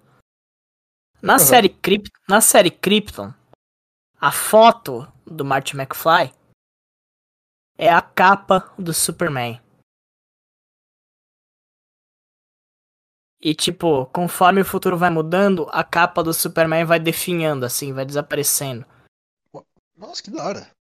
E é a capa do Christopher Reeve. É aquela capa com S amarelão nas costas, Uhum. assim, sabe? Ah, tradicional. Enfim, o Adam Strange era pra ele ser bissexual na série. Também Era pré- isso. Era pra ele ser gay ou bissexual, mas o Jeff Jones também vetou essa ideia. Né? Pois é, né? Os caras eram bem quadradões. Eram muito, eram muito. E eu acho que o motivo dessa história toda não é pra gente. É também pra gente apontar que o racismo ele tá no sistema, ele tá impregnado e que é difícil da gente, da gente se livrar dele. Mas eu também eu queria deixar aqui pra enaltecer o Ray Fisher, né, cara? É, ele foi guerreiro, né? Ele, ele tem comentado há muito tempo. Esse, essa- esse tipo de notícia, é, apesar de, de essa ser atual, a gente ouve faz uh, o quê? Um- mais de um ano, um ano e meio, até mais. Uhum. E, e tá há muito tempo falando de Joss Whedon. E tanto que, por exemplo, a da Gal Gadot, a gente ficou sabendo mais agora. O Ray Fisher não. Ele tá ali, ele se arriscou. Tanto que ia ter filme do Cyborg e não vai ter mais. Ia ter do Flash e já vão filmar agora. Então do Flash, o Flash tá indo pra frente. A Mulher Maravilha já teve dois filmes. Do Cyborg, sabe, o cara mesmo meio que se queimou com o estúdio e não vai ter o filme solo. Mas é, É. que tá, o cara, o cara foi íntegro. Ele escolheu lutar pelos ideais dele. Beleza, que não tem o filme do Cyborg. Beleza, ele tem outra carreira pela frente. Ele vai fazer outros filmes. Ele é um ótimo ator, ele tem muito sucesso pra fazer. Mas os ideais ele não perdeu. Então, vamos enaltecer ele mesmo. Exatamente. E ele, e ele se expôs, né, cara? A partir do momento que você se expõe, é um ato de coragem, né? Porque assim, o, o Ray Fisher, o que é legal. Você sabe a história do Ray Fisher? De ator? Eu, sei que ele, eu só sei que ele veio do teatro. Ele é da Broadway, cara. E uma galera que é, e a galera que é da Broadway, é tipo, é uma galera que você tem que tirar o chapéu, entendeu? Porque não é qualquer um que chega na Broadway, sabe? E eu acho que assim, a Warner perdeu uma oportunidade de explorar um grandíssimo personagem, né? É, depois de ver o Snyder Cut, pelo menos, ele é um filme que eu gostaria muito de ver, né? Tipo, aquela cena só dele colocando dinheiro na conta da mulher lá. Meu, sensacional aquilo. Sensacional. No final também, no final é, é, não estou quebrado. Pois é, cara. Ah, e, não, e que não fosse só um filme solo. né? Filme solo, é, outras participações, não só pelo Zack Snyder, mas por outros diretores, outros filmes. é, sei lá, filme dos Novos Exatamente. Titãs, né? Então, não? assim, eu quero que aconteça com o Ray Fisher agora. O que aconteceu, o que a Warner fez com o James Gunn depois que a Marvel demitiu ele. Entendeu? Porque a Marvel, quando demitiu o James Gunn, a Warner chegou pra ele e jogou um monte de coisa na mesa dele e falou assim: ó, a gente te dá a carta branca pra você fazer o que você quiser do universo da DC. E ele pegou e fez Esquadrão Suicida, o resto é história, né? Nesse caso, a Warner foi inteligente. Tipo, cara, vai, pe- pega algum estúdio Ray Fisher e fala pra ele, meu, quem que você quer interpretar? Você quer interpretar o. Você, você quer interpretar, sei lá, tipo, algum personagem da Marvel? Você quer. Você quer interpretar o. Você quer aparecer no filme do Blade com uma Herschel Ali, que nem você fez do True Detective, sabe? Tipo, só vai. Porque esse tipo de caso, se o Ray Fisher não arranjar trabalho mais em nenhum lugar, cara, aí tá perdido mesmo. Tá perdido mesmo, sabe? Não, não, não, não, não pode acontecer, não. Ele é muito bom mesmo. De verdade, ele, ele é muito bom ator, cara. Sim. Ele tem e... presença, não é, é só a, uma capacidade básica de atuação. Uhum. Carisma. Carisma não é todo mundo que tem. E ele termina o artigo dizendo: Eu vou traduzir aqui agora porque o artigo tá em inglês, né? Eu não acredito que essas pessoas estejam aptas para posições de liderança. Eu não quero ninguém demitido de Hollywood, mas eu não acho que eles deveriam estar é, em comando de contratar e demitir outras pessoas. Se eu não posso fazer com que os responsáveis sejam, sejam punidos, o mínimo que eu posso fazer é deixar as pessoas cientes de com quem elas estarão trabalhando. Perfeito. Ele terminou o artigo com essa. Com essa, entendeu? Não, nem tem mais o que comentar aqui. Perfeito. Nem tem, nem tem. Vamos, falando em comentar, vamos pros comentários? Vamos. Os comentários se deram por Instagram e WhatsApp aqui dos nossos ouvintes. Eu queria começar primeiro pelo do Soriano. Nosso grande amigo Soriano do The Soriano, Tower. que saudade do Soriano. Esse cara, esse cara. Ô Soriano, eu sei, eu sei onde você mora, Soriano. Pô. Como assim, cara? Vamos começar pela. Não, ele se mudou já, cara. Se mudou? Ah, que droga. Tá, ele tá mais perto de mim agora, tá na Paraíso aqui. Não sei se eu devia falar isso, mas beleza. É, beleza. O Lucas mora no Paraíso, mundo... é. Ele é um deus nórdico. Mundo... Não tem que morar não, no é... Paraíso, né? Não, vamos todo mundo pra casa do Soriano. Vamos marcar. vamos marcar sem ele saber, ó. É sábado agora, fazer churrasco na casa do Soriano. Fechou? Apareça. Apareçam vocês também que estão ouvindo isso aqui. Exatamente. Só... Vamos lá, ó. Primeira, na sua opinião, qual o vilão que mais trouxe impacto no universo The Amazing Spider-Man? Dos quadrinhos, tá? hum. tá? Não, não, não do Andrew Garfield. Tá. É, eu, eu queria começar aqui falando. Eu, na, na, minha opinião, já vieram logo de cara dois. Eu poderia até falar três. O terceiro seria o Octopus, mas os dois são o Duende Verde e o Venom. O Duende. E é que tá. Talvez por um gosto mais pessoal, eu, eu diria o Venom. Uhum. Mas, sendo justo, tirando o meu gosto pessoal da parada, eu diria que o Duende Verde. Por que eu acho que o Duende Verde? Cara, vamos, vamos pegar aqui a trajetória. Duende Verde matou Gwen Stacy. Que foi um dos maiores momentos, não do Homem-Aranha, mas das histórias em quadrinhos. Tá? É importante pontuar isso. Não foi pouca coisa a morte da Gwen Stacy. É, teve gente que ameaçou o escritor de morte na época. As coisas ficaram revoltadíssimas. Ai, fandom. É, é, inclusive tá rolando isso com né, o agente americano, né, o filho do Kurt Russell. Né, no Falcon Solar Invernal. Enfim. Né, ridículo, isso, ridículo. Isso, então se tinha antes, continua tendo. Infelizmente, acho que vai ter um pouco mais ainda. É, além disso, o Duende Verde né, passou o manto né, pro, pro Harry, passou o manto pro Ben Urich. Né? Ben Urich é aquele jornalista da primeira temporada do Demolidor, ele gerou outros doentes, né? Doente macabro, doente demoníaco. que mais? Ele voltou depois, né? Descobrimos que ele engravidou a Gwen Stacy, tem dois filhos vilões do Homem-Aranha. E ele ainda assumiu o manto de patriota de ferro. Eu poderia contrapor o ponto do Venom também, que o Venom igualmente teve vários hospedeiros, teve o Ed Brock chegou a virar o anti-Venom, o McGargan, o escorpião, virou o Venom. É, gerou outros simbiontes, né, como Carnificina sendo o mais conhecido. Teve até um filme solo. Mas o Venom, justamente por ele flertar com esse negócio de ser anti-herói, eu diria que é o Duende Verde. Seria a minha resposta final. E a sua? Concorda, discorda? Cara, eu concordo. Eu acho o Duende Verde, ele tá muito pra Coringa, assim como pro, pro, pro Homem-Aranha tá como Batman, assim, né? São duas figuras importantíssimas, super reconhecidas.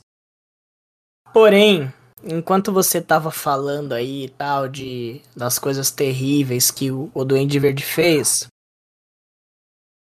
Eu vou ter que. Eu vou ter que ir com Octopus, cara. Eu vou ter que ir com é. Octopus. Porque você vai pegar a história do Octopus, né? Primeiro, lá na década de 60, 70, nem lembro quando era. Ele casou com a Tia May, né? era, era, a primeira coisa que eu falaria também, cara.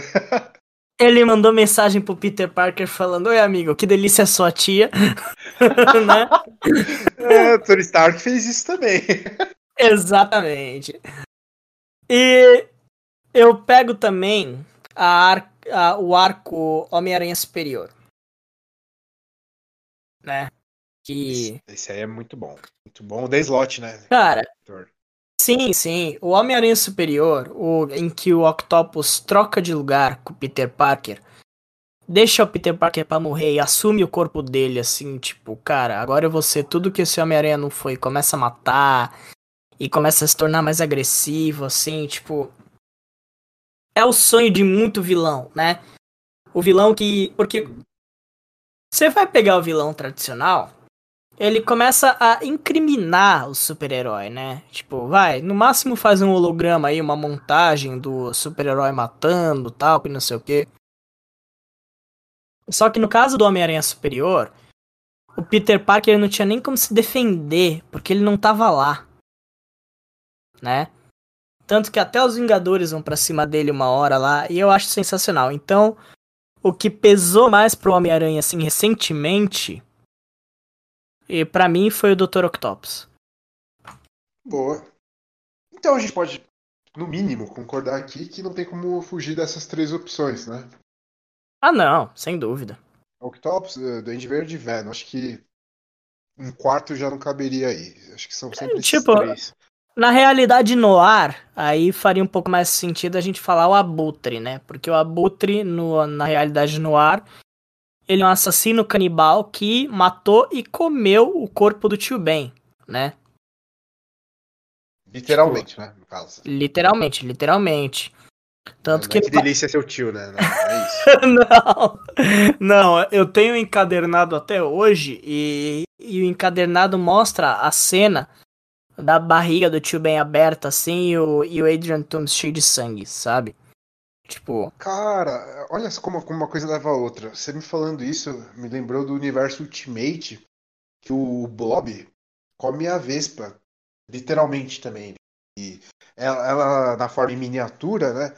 Ele pega ela e, e começa a mastigar. E ainda fala que tem gosto de frango. É, o universo Exatamente. Ultimate, nossa, assim, o universo Ultimate teve seus pontos altos, né? Os Supremos e o, de novo, o Homem-Aranha. É, Mas... Supremos, é, Supremos é o Milar, né?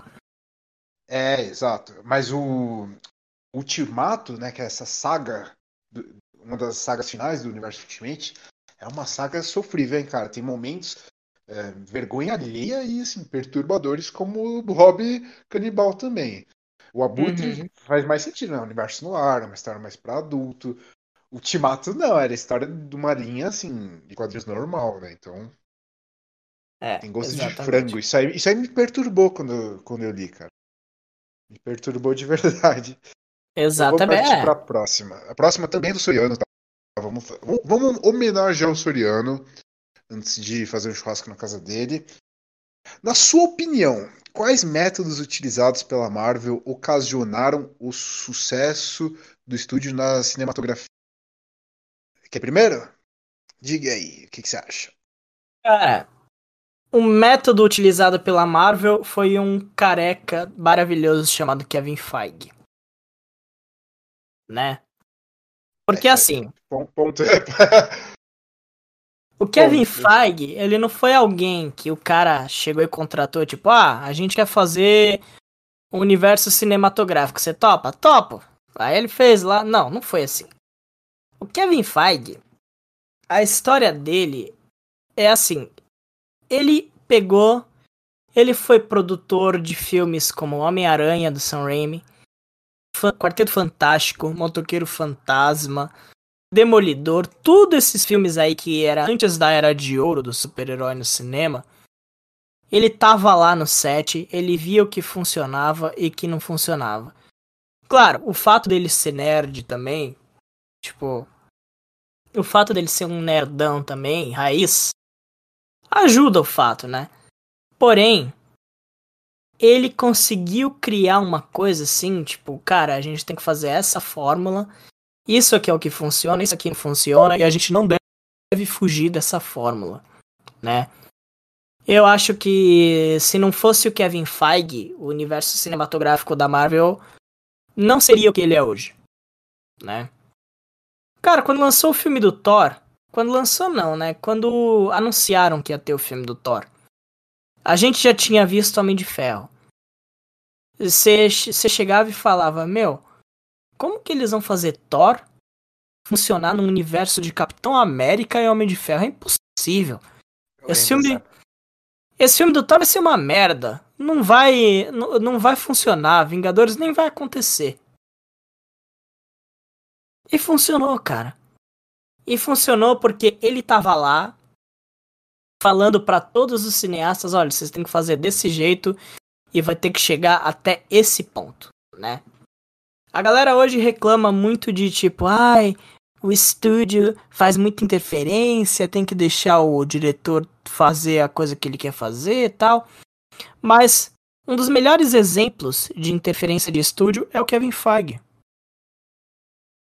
Porque é ele mantém. Tem, tem que saber dosar, né, cara? Tem que saber dosar. Exatamente. Bem. Porque o tom que ele mantém nesses filmes para deixar eles co conectados assim é incrível, cara. É incrível. E ele já pode ser considerado já o melhor produtor de todos os tempos. De cinema. Não, assim. concordo. Isso aí dá pra assinar embaixo, concordo. Porque, tipo, cara. Os feitos que. Os feitos que ele conseguiu e as broncas que ele segurou. Não é qualquer um que faz, cara. Esse negócio e você? De, de interferência, eu, eu acho que tem uma diferença entre você interferir de uma forma desorganizada, inclusive foque, foquem na palavra organização aqui. Vou repetir ela algumas vezes. É, uma coisa é você pegar, que não quero falar de falar, o diretor, sei lá, James Gunn. James Gunn, você tem essa bagagem aqui. O seu estilo de direção é tal. O seu estilo de narrativa é tal. Você gosta de fazer isso, isso e isso. Eu vou te dar carta branca para fazer o que você quiser nesse sentido. Só que vai ter que ter tais personagens, uh, vai ter que fazer uma ponte com o próximo filme e a cena pós-crédito vai ter que introduzir tal coisa. Por exemplo, é um exemplo que eu tô dando. E a mesma coisa, Cosmo. lá, tá... o Cosmo. É, exato. O, o Howard Pato, enfim, o Taika Waititi é a mesma coisa, né? Assim, faz o seu filme com seu estilo. Mas no meio dele, você vai ter que seguir isso, isso e isso. Então é um é jeito equilibrado de fazer as coisas. O jeito da Warner, por exemplo, é diferente. Ela, ela é muito hipócrita nesse sentido de falar: é, Zack, Zack Snyder, faça o seu filme. Ele vai lá e faz o filme. Aí depois chega a Warner. Então, é, eu quero cortar metade dele. Eu quero editar ele inteiro, eu quero colocar uns filtros de Instagram para parecer mais jovem, no caso do Esquadrão Suicida. Então, é, é essa diferença entre uma interferência organizada e uma interferência desorganizada. Agora, respondendo estritamente a pergunta né, sobre esse, o sucesso da Marvel, uh, sim, Kevin Feige, ponto, né, como você falou. Uh, eu queria acrescentar sobre o que eu penso do Kevin Feige duas coisas. De novo, uma é a organização. Eu acho que essa é a principal de todas. Porque uh, Hollywood não tá, nunca esteve programada para fazer um negócio tão a longo prazo. Você faz filmes querendo Sabe? Eu quero uma continuação no máximo três anos. Sabe? Uhum. Pegando, sei lá, próprio Star Wars, Piratas do Caribe, é, filmes super-heróis dos anos 2000. Sabe? A, a, grande exceção até então tinha sido Star Wars é, entre Retorno de Jedi e Ameaça Fantasma, né? Que foram 16 anos. Isso foi um hiato, não foi planejado. Foi um hiato que George Lucas falou: quero viver minha vida. No caso do Kevin Feige, não. Eu vou fazer um filme aqui e daqui a 10 anos eu vou fazer outro que vai, sabe, eu vou, então desde agora vou construir coisinhas que eu só vou fazer daqui a 10 anos. Aí chega, sei lá, outros executivos de estúdio, o Kevin Feige, mas isso aí não dá certo. Vai dar certo. Eu vou fazer dar certo. Aí, e aí tá. Podia ter dado errado? Podia. Podia sim, podia nunca ter tido Guerra Infinita. É, podia, sei lá, o primeiro Vingadores podia ter sido um fracasso. É, se não o primeiro, podia ter sido o segundo. O Guerra Civil podia ter dado merda no meio. Mas não deu, e o cara se esforçou para não dar. Então ele, ele teve um planejamento, ele se esforçou para dar certo e ele teve fé no trabalho dele. Então essa organização é crucial. E outra coisa que você mencionou também, pode parecer até piegas falar, mas o cara é fã. E, ah, que romântico, assim, que romantização, é porque o cara é fã. Mas, cara, você tem que amar o que você faz, certo? E no caso, quando você é, quando você é produtor de filmes, você tem que ter um amor por cinema. Quando você é produtor de filmes da Marvel, você tem que ter mais do que amor por cinema. Você tem que ter amor por esses quadrinhos e por esse personagem. Então não adianta falar, eu tenho amor por cinema. Eu sou um produtor X que teve vários sucessos na carreira e agora vou produzir filmes da Marvel. Não é assim. Você tem que amar esse personagem. Você tem que entender. E esse é o sucesso dele. Ele não é só um produtor, ele não é só um presidente. Ele é um planejador mesmo. E para você planejar, você tem que saber quais são as melhores sagas, quais são os melhores vilões, o que deu certo e o que não deu. Ou seja, você tem que ler quadrinho, entendeu? Você tem que, tem que saber o material base. Então, não tem como fugir muito disso. E uma coisa também, antes da gente ir para a próxima pergunta, uma coisa que eu acho sensacional nele é que ele não é um cara reativo. Tipo, Sim. ele não é um cara que ele não é um cara que olha na internet e fala, ah, a gente tem que fazer isso, né? Eu vou dar um exemplo de quando a Fox, a Disney comprou a Fox. Todo mundo já começou a perguntar para ele, então, a gente vai ter X-Men já em Vingadores Ultimato? Aí a resposta não. dele Aí a resposta dele foi sensacional. Ele chegou e falou assim: Olha, eu fiquei sabendo da compra da Fox semana passada. E não chegou nada na minha mesa ainda. Aí ele falou, mas pode deixar. Ele falou, eu tenho um plano de 5 anos ainda pela frente. Que é esse plano que a gente tá vendo aqui, né? Agora, Fal Falcão, conversa. Falcão Soldado Invernal, tá? Ele falou, depois que esse meu plano acabar, aí sim eu começo a pensar a introduzir os X-Men no, no, no, no, universo da Marvel. É isso, é, cara. É, Primeiro, falei, deixa... ele, ele confia, ele confia no trabalho dele. Primeiro, deixa eu terminar isso aqui para depois eu fazer, entendeu? Tipo, cara. Então, ele não ia colocar o Magneto no final de WandaVision. Sabe? Tipo. E é isso. A galera tem que entender o cara. Exato, entender o cara, exato. Entender a forma como ele trabalha e respeitar e agradecer, porque isso é uma chave pro sucesso dele. Meu, quando que a gente. Quando que a gente, assim, dois nerds pensou que ia ter agente dos Estados Unidos, Barão Zemo e o Patriota no mesmo, no mesmo programa de TV, sabe? Pois é. E tipo, e a gente já... duvidava de ter Capitão América. Não, é, não, cara, o começo da MCU me empolgava com qualquer coisa, cara. Qualquer easter egg. Quando apareceu a manopla do Thanos no primeiro filme do Thor, lá na sala do Odin, eu já fiquei, caraca, manopla do infinito. Nem imaginava Ei. eu. Nem imaginava. Que ia ter o um filme do Thanos, dois filmes do Thanos. até parece, né? Então a gente se empolgava com tudo. E agora, a gente já tava até um pouco anestesiado, né? Tipo, a gente ainda se empolga. Mas é, precisa ter mais coisa pra gente se empolgar, né? Porque Exatamente. o cara conseguiu fazer esse milagre. Eh, dá até pra fazer uma post com o que eu falei hoje mais cedo, do Johnny Depp, né? Como Jack Sparrow. É, o raio não cai duas vezes no mesmo lugar. Então, assim, só o Johnny Depp podia ter sido Jack Sparrow. Igualmente, só o Kevin Feige pode ser o Kevin Feige. Por isso que tem tanta dificuldade em outros estúdios reproduzirem.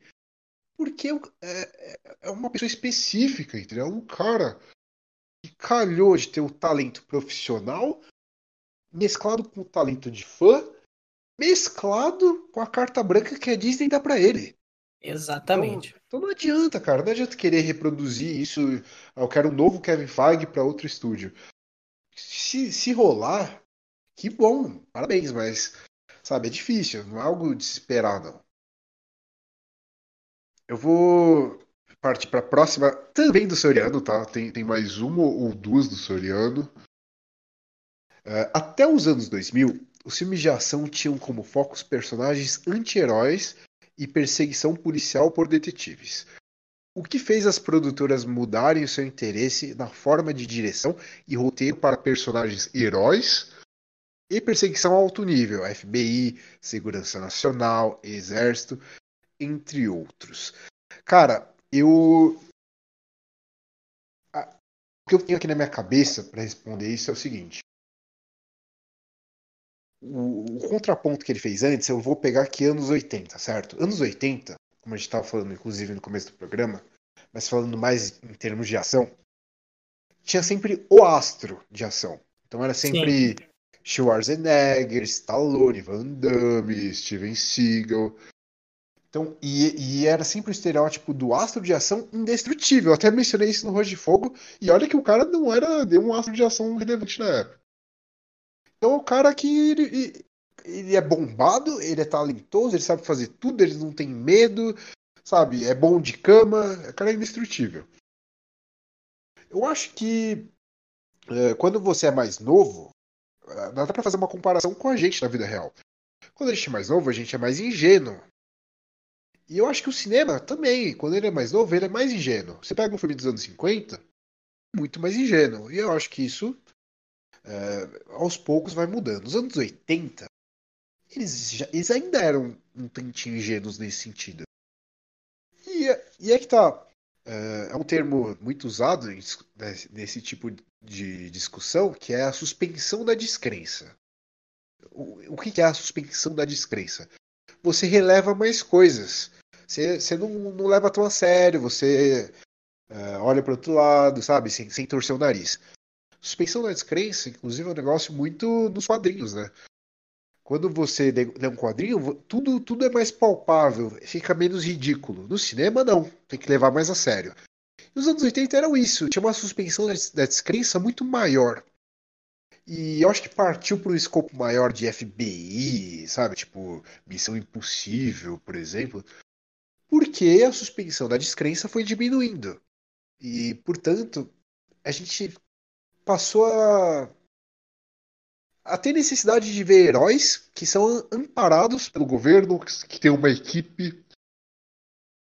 Qual que é a diferença do Tom Cruise no Missão Impossível para um filme qualquer dos anos 80 do Schwarzenegger?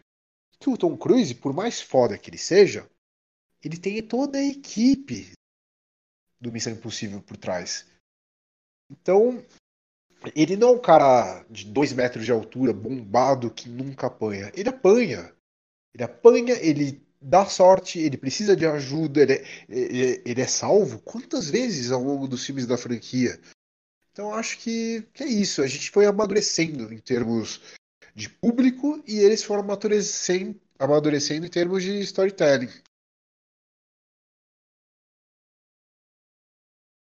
É, eu concordo com os negócios que você falou, que algumas coisas eles vão amadurecendo tal. Mas também é um negócio que eu vejo que. Principalmente nesses filmes que a gente assiste, né? De super-herói também.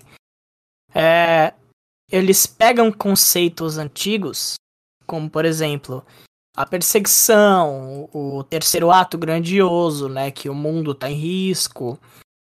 E eles tentam mostrar a própria identidade deles nisso, né? Então eu vejo muito também. É, eu vejo muito também isso, sabe? Que na, nas cenas de perseguição, por exemplo. As cenas de perseguição que foi na pergunta, né? Cara, você vai, vai pegar assim. Dois filmes aí com perseguição. Você pode pegar Homem-Formiga e Vespa, a, a perseguição do carro final lá na hora de na hora de manter todo mundo distraído, né? Que assim, é uma cena de perseguição? É. Mas o carro encolhe, aí vai por baixo de outro, aí você mostra a perspectiva de um carrinho descendo uma ladeira com a perspectiva de outro carrão. Dá um quê muito único, né? Dá um gosto, uhum. uma identidade muito única para aquela perseguição, né? E outra também é o, é o filme, por exemplo, do Pantera Negra. O filme do Pantera Negra, beleza, tem lá os caras com metralhadora, tem carro blindado tal. Mas só que daí também você tem fora do carro o Pantera Negra. é, pulando de carro em carro, deixando aí uma energia pro carro pro carro quebrar, tal, essas coisas. É um negócio muito diferente. Então, eu acho que é, Hollywood também amadureceu, né, nessa questão de filme assim para não ficar muito clichê, para não ficar muito repetido toda vez. Porém, eu acho que a moda hoje é pegar conceitos antigos e trazer a sua própria identidade para isso, entendeu? Inclusive, eu acho que esse é um dos, uma das maneiras de fazer o gênero super-herói não morrer tão cedo. Justamente vai variar um pouco, sabe? Sim, seguir uma fórmula do Kevin Feige, mas uh, variar o subgênero do filme. Então tem Exato. um filme da Formiga que é, que é filme de assalto, né? O Guardiões, que é um filme bem, bem, bem anos 80 mesmo até. Vibe mais musical, né? Não musical Musical de e fundo, até né? E até vou pegar os filmes de ação mesmo, assim, mais ação, escrachado mesmo. John Wick, cara. O John Wick parte 3 é ele numa motocicleta lá e em cavalo de vez em quando, tipo, lutando com os ninja. Enquanto ele, ele fica atirando na moto, aí ele bota a espada do ninja na moto pro ninja capotar, entendeu? É algo muito diferente, é algo muito único de se fazer. E é isso, esse é o segredo, entendeu? Você pode pegar conceitos antigos para inspiração? Você pode. Mas você também tem que fazer a sua própria releitura sobre isso, né? Ah, sim. Mas, mas o John Wick, apesar de ser único, é, de uma grande forma, eu acho que ele personifica bem o filme dos anos 80, no sentido de ser o cara podão indestrutível, sabe? Beleza, o John Wick apanha, apanha. Mas ele tem muito, assim, de astro de ação dos anos 80, tirando o físico, né? É, para finalizar isso, eu só queria comentar, por exemplo, o, o cinema atual, em termos de, de roteiro, acho que ele evoluiu bastante. Tanto que nós temos exemplos. Ó, cara, é incrível como a gente nunca escapa de, de, de Marvel, de DC. Cara, vamos falar de Endgame, por exemplo. Ele é um filme blockbuster, né? Fez quase 3 bilhões. Se Avatar não tivesse sido relançado, ainda seria o primeiro da história. É ridículo, mas bora lá. É ridículo, né? Precisa, precisa ser relançado o Endgame pra superar o Avatar de novo. O Endgame, cara, é um filme com roteiro, eu acho genial o roteiro. Porque ele é nerd, num, senti num sentido de viagem no tempo, de super-herói. Mas ele é um filme muito humano, ele resolve é, questões pessoais de todo mundo. A relação do, do capitão, né, do Steve com a Peg, do Tony com o pai, do Tony com a esposa, do Tony com a filha. É, tem todo o arco familiar de novo do, do Clint Barton. A, a, relação de amizade do Clint Barton com a Natasha, enfim, eu posso dar vários exemplos. Ele é um filme muito humano. E, e, cara, se fosse um blockbuster dos anos 80, eu acho que não teria tanto esse lado. Pelo, e se tivesse, não seria nessa quantidade, nessa proporção. E beleza, Endgame pode até ser um filme fora da curva, mas eu acho que a gente encontra muito, muito isso em, em vários filmes contemporâneos. Então, sim, eu acho que em termos de roteiro, a gente avançou muito. Porém, toda vez que eu vejo um filme dos anos 80, eu sinto falta de um certo glamour. Então, eu diria que de novo, até por ser, ser uma época mais ingênua em termos de cinema e tudo mais, eu acho que os filmes dos anos 80 tinham mais alma, de modo geral, né? Comparando com os nossos filmes atuais. E os filmes atuais são, são mais estruturados. Eu colocaria dessa, dessa forma. Então, vamos para as próximas perguntas. Você quer ler as outras ou eu leio ainda? Ah, posso ler. Posso ler as duas que estão aqui.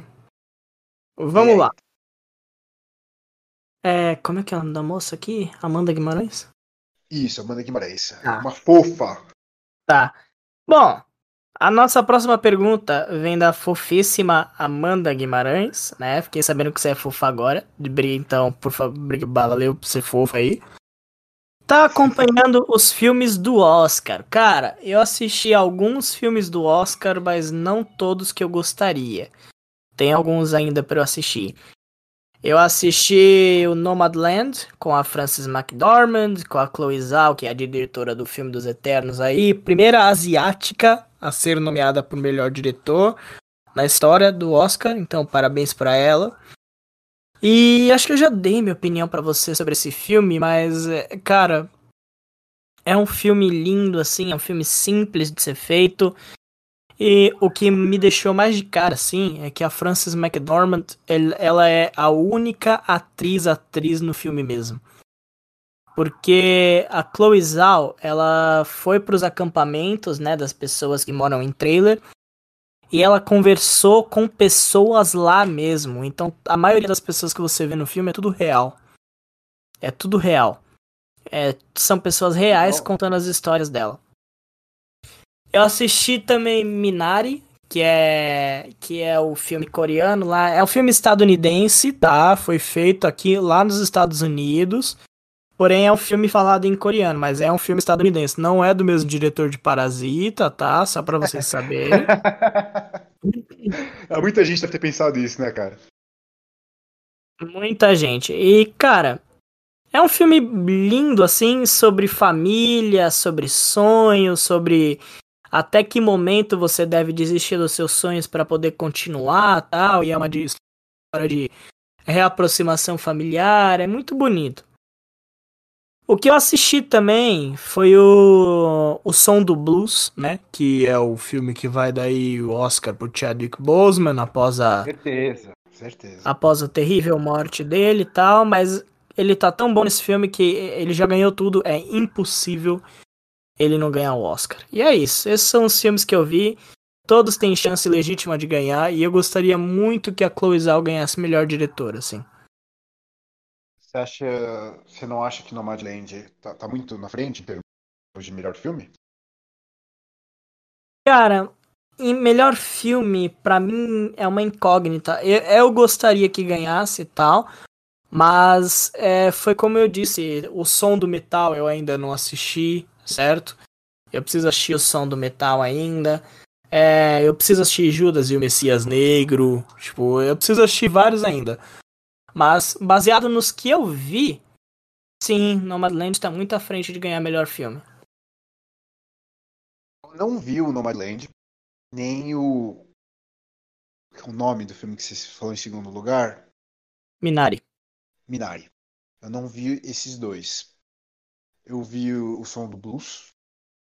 E eu acho que esse filme está realmente concorrendo pelo que ele merece. Então, assim. É, é não, eu não acho um grande filme em geral, enquanto filme.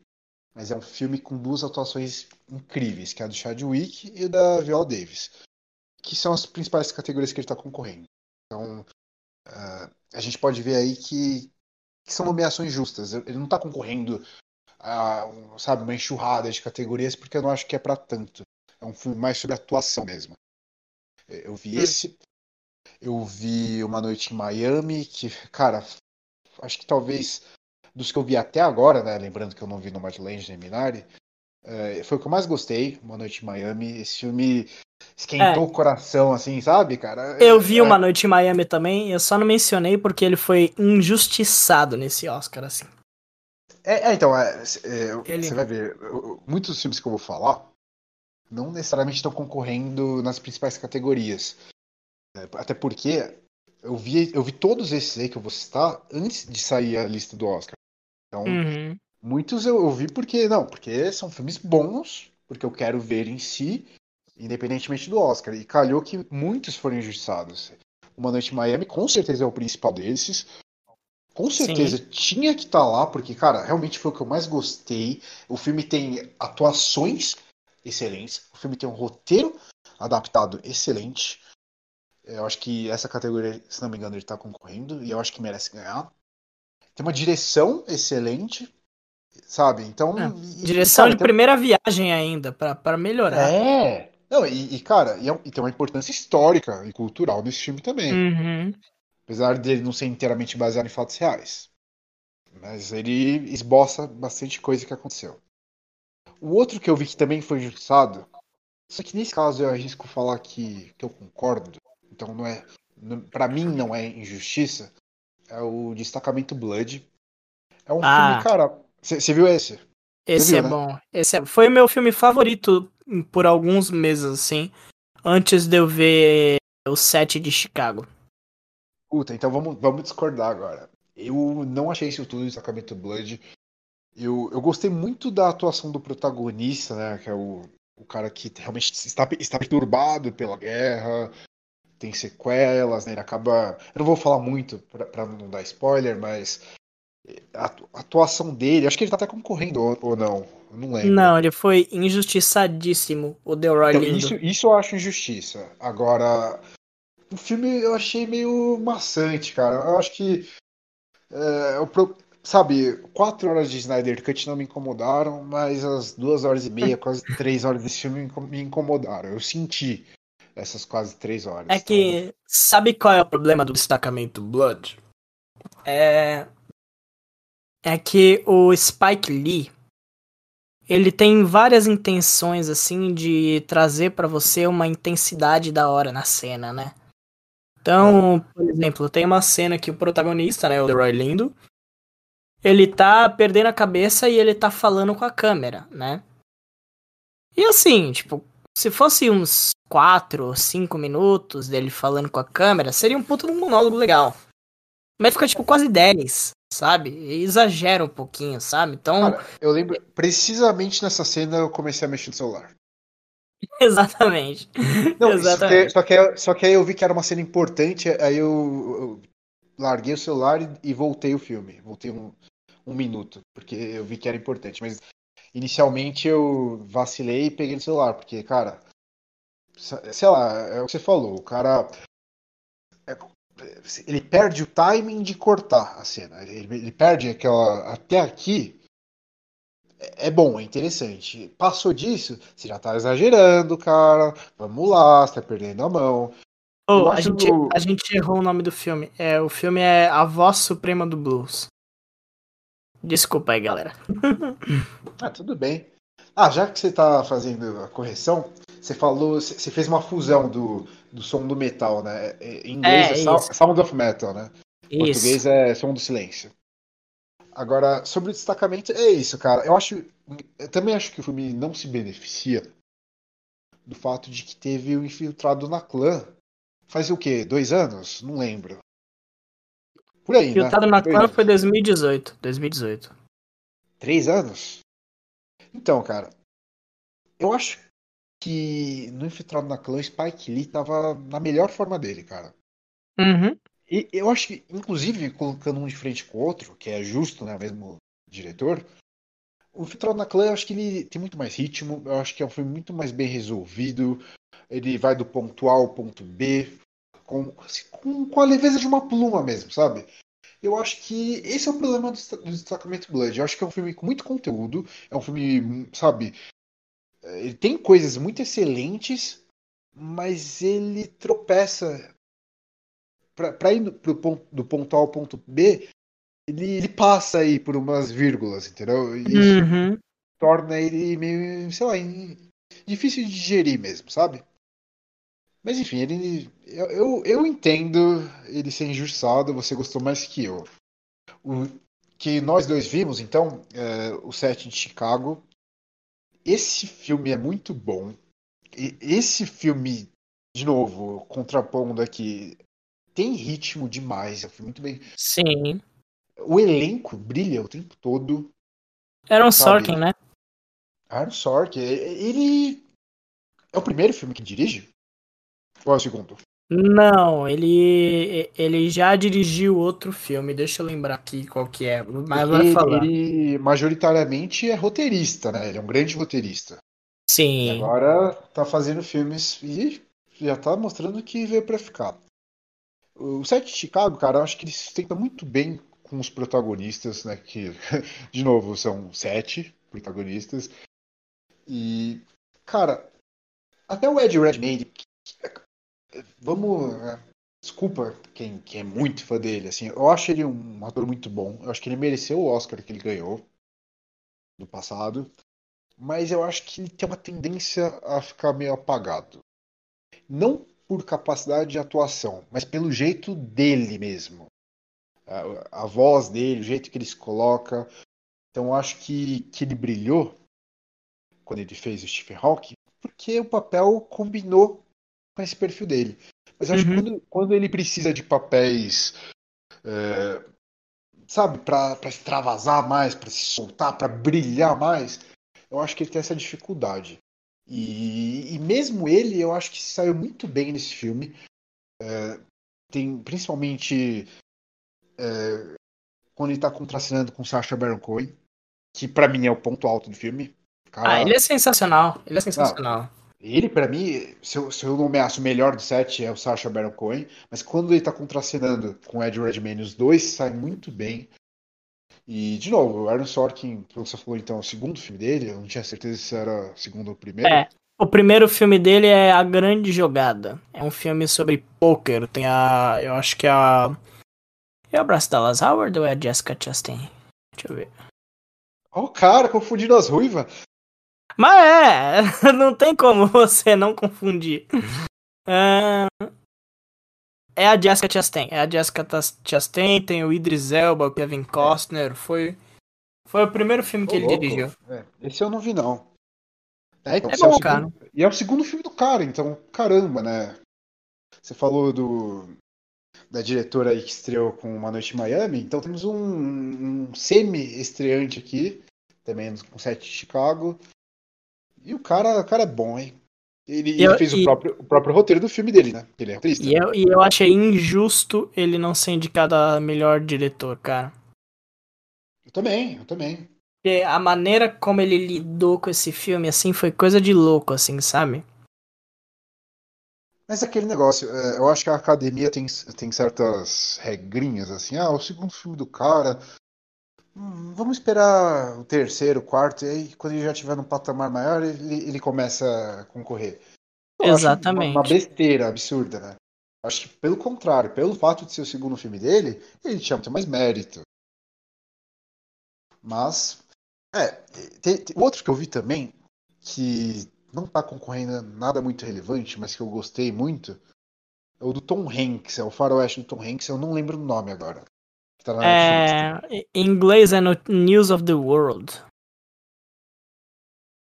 É, eu acho que a tradução, se não me engano, é quase literal ou literal mesmo. Deixa eu ver. Notícias do mundo, alguma coisa assim. É, eu acho é, que é esse também. Pera aí, de, deixa, eu, deixa eu ver aqui agora. 3, 2, 1. Relatos do mundo. Aí, ó. De, de, notícia foi pra relatos. Cara, esse filme. Eu, eu, entendo, ele não tá concorrendo a melhor filme, não é. Afinal, Faroeste, sabe? Mais, um Faroeste. Só que o que esse filme traz de diferencial, por ser um Faroeste com uma criança. Aí você pode falar, mas Lucas, e o Bravura Indômita, que tinha a menininha também? É, mas era uma menina mais crescida, né? Relatos do Mundo é, é realmente uma criança. Uhum. E, e, de novo, o Tom Hanks ele não faz nenhum papel também do, do cara do faroeste, o Clint Eastwood. Então é um faroeste diferente. E eu acho que o ponto alto do filme é a menina. A menina rouba a cena, ela tem presença, mesmo sendo silenciosa. Ela aparece, inclusive, a, a X-23, né? Cara, Logan, eu ia falar de Logan agora. Foi, pô, faroeste com uma criança silenciosa. Exato. Não, e a mesma coisa. Uh, eu não, mano, eu tô ruim de nome hoje, sabe? Eu tô. Acabei de. tô meio distraído, mas eu não tô lembrando os nomes direito. Mas a menina do Logan também roubou a cena. E, e é o mesmo caso King. aqui. Como? Daphne King. E você sabe dessa menina do Relatos do Mundo? Uh, peraí, só um minutinho. Não, só, é, só, só, queria dizer que ela. Não, eu tô, eu, tô, eu tô aqui. Eu tô aqui com a página do IMDB. É a, o nome da mina é Helena Zengel. Ela não é muito, muito conhecida, mas ela, ela... fez umas Você sabe se ela tá concorrendo? A coadjuvante? Não, não tá. Então, outro caso, acho que devia estar. Porque esse filme não foi muito amado pela crítica também, entendeu? Não, mas, é, mas é que tá, tem que saber diferenciar, né? É que, é que nem eu falei do. Do. Qual que é? O. Do blues, qual que é? Do blues? A voz do blues? A voz suprema do blues. Cara, eu também não acho que a voz, do, a voz suprema do blues é um grande filme, não. Eu acho que, de novo, é um filme que veio para trazer é, nomeações de, de elenco.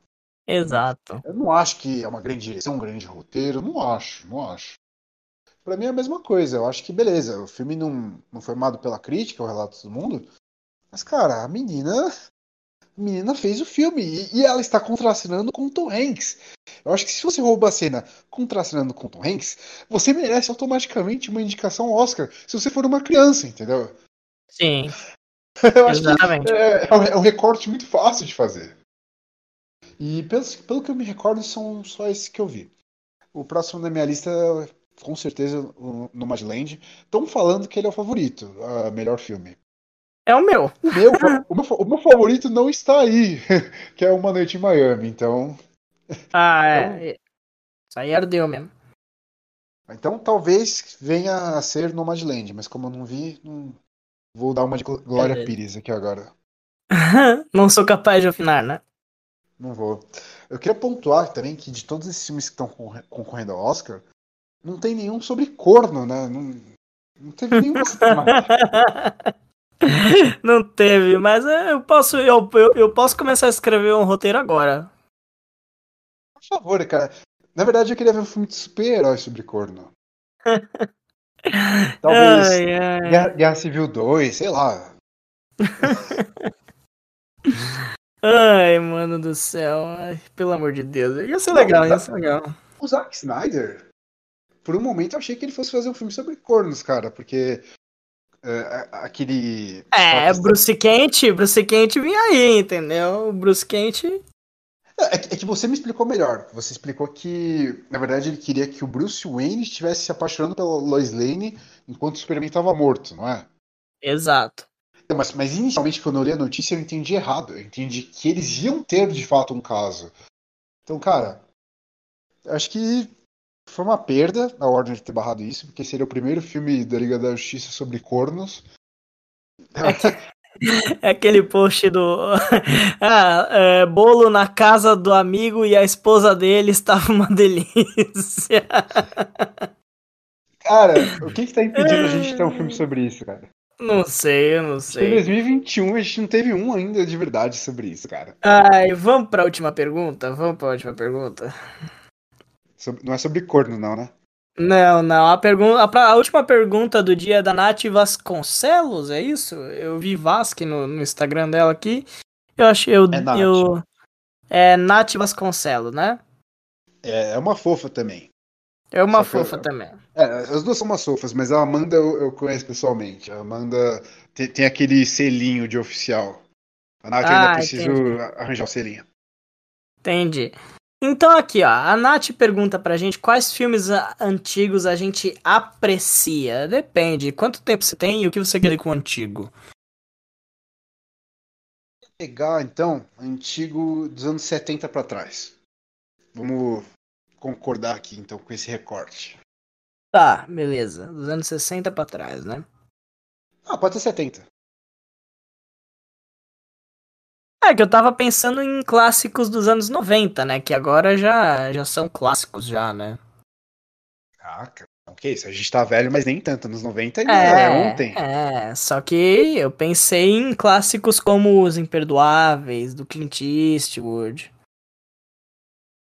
Não, é muito recente. Vamos pegar dos anos 70 pra trás, vai. Filme, filme tá antigo. Bom, tá bom. Então, tá bom. Então eu vou, então eu vou trazer um filme, eu vou trazer um filme que você nunca vai esperar na sua vida. Então pode ir primeiro você, vai. Ô, louco. Tá, vamos lá. Eu, eu já tenho aqui na cabeça Psicose, né, que é até um clichê falar, mas realmente é um filme muito bom. Merece status de clássico. Uhum. Em preto e branco, né, inclusive. Outro em preto e branco também, que, cara, eu amo de paixão eu vi numa aula da faculdade e não me arrependo, que é o. Na verdade, em inglês, a tradução literal seria um bonde chamado Desejo, mas traduziram para uma rua chamada Pecado.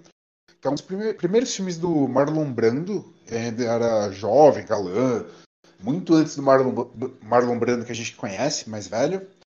Cara, esse filme é muito bom.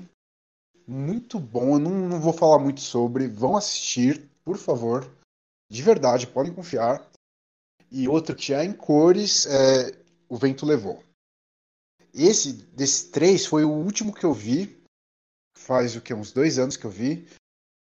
Mas, cara, tem, tem o quê? 3, 4 horas, eu nem lembro mais quanto, quanto tempo que ele tem. Mas, de novo, passou rápido, cara. É o oposto do, do destacamento Blood. Passou. Uf, fiz uma pausa pra ir no banheiro. E é isso. E, cara, eu preciso falar sobre títulos de filmes, né? Porque antes, quando eu era mais novo, né? Não tinha nem noção do que era O Vento Levou. Eu achava que era um filme fofinho, sei lá, um filme de romance. Uhum. Sei, lá, sei lá, O Vento Levou, um título mais, mais fofinho, sabe? Cara, a gente vai ver um filme sobre a guerra, né, cara? Então, foi uma grata surpresa. Eu colocaria esses três. Beleza, você colocou três, eu vou colocar três também. É...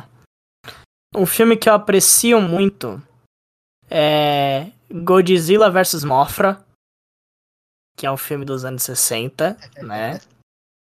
Que é tão bom ver os filmes antigos do Godzilla dos anos 60, cara. Porque quando a galera fala é, o filme antigo do, do Godzilla, a galera logo pensa o dos anos 90, né? Mas não, existe filme mais antigo do Godzilla, que nem esse, por exemplo, Godzilla vs Mothra. Que é um filme tão divertido e tem a mesma a, e tem a mesma essência do Godzilla vs Kong, sabe?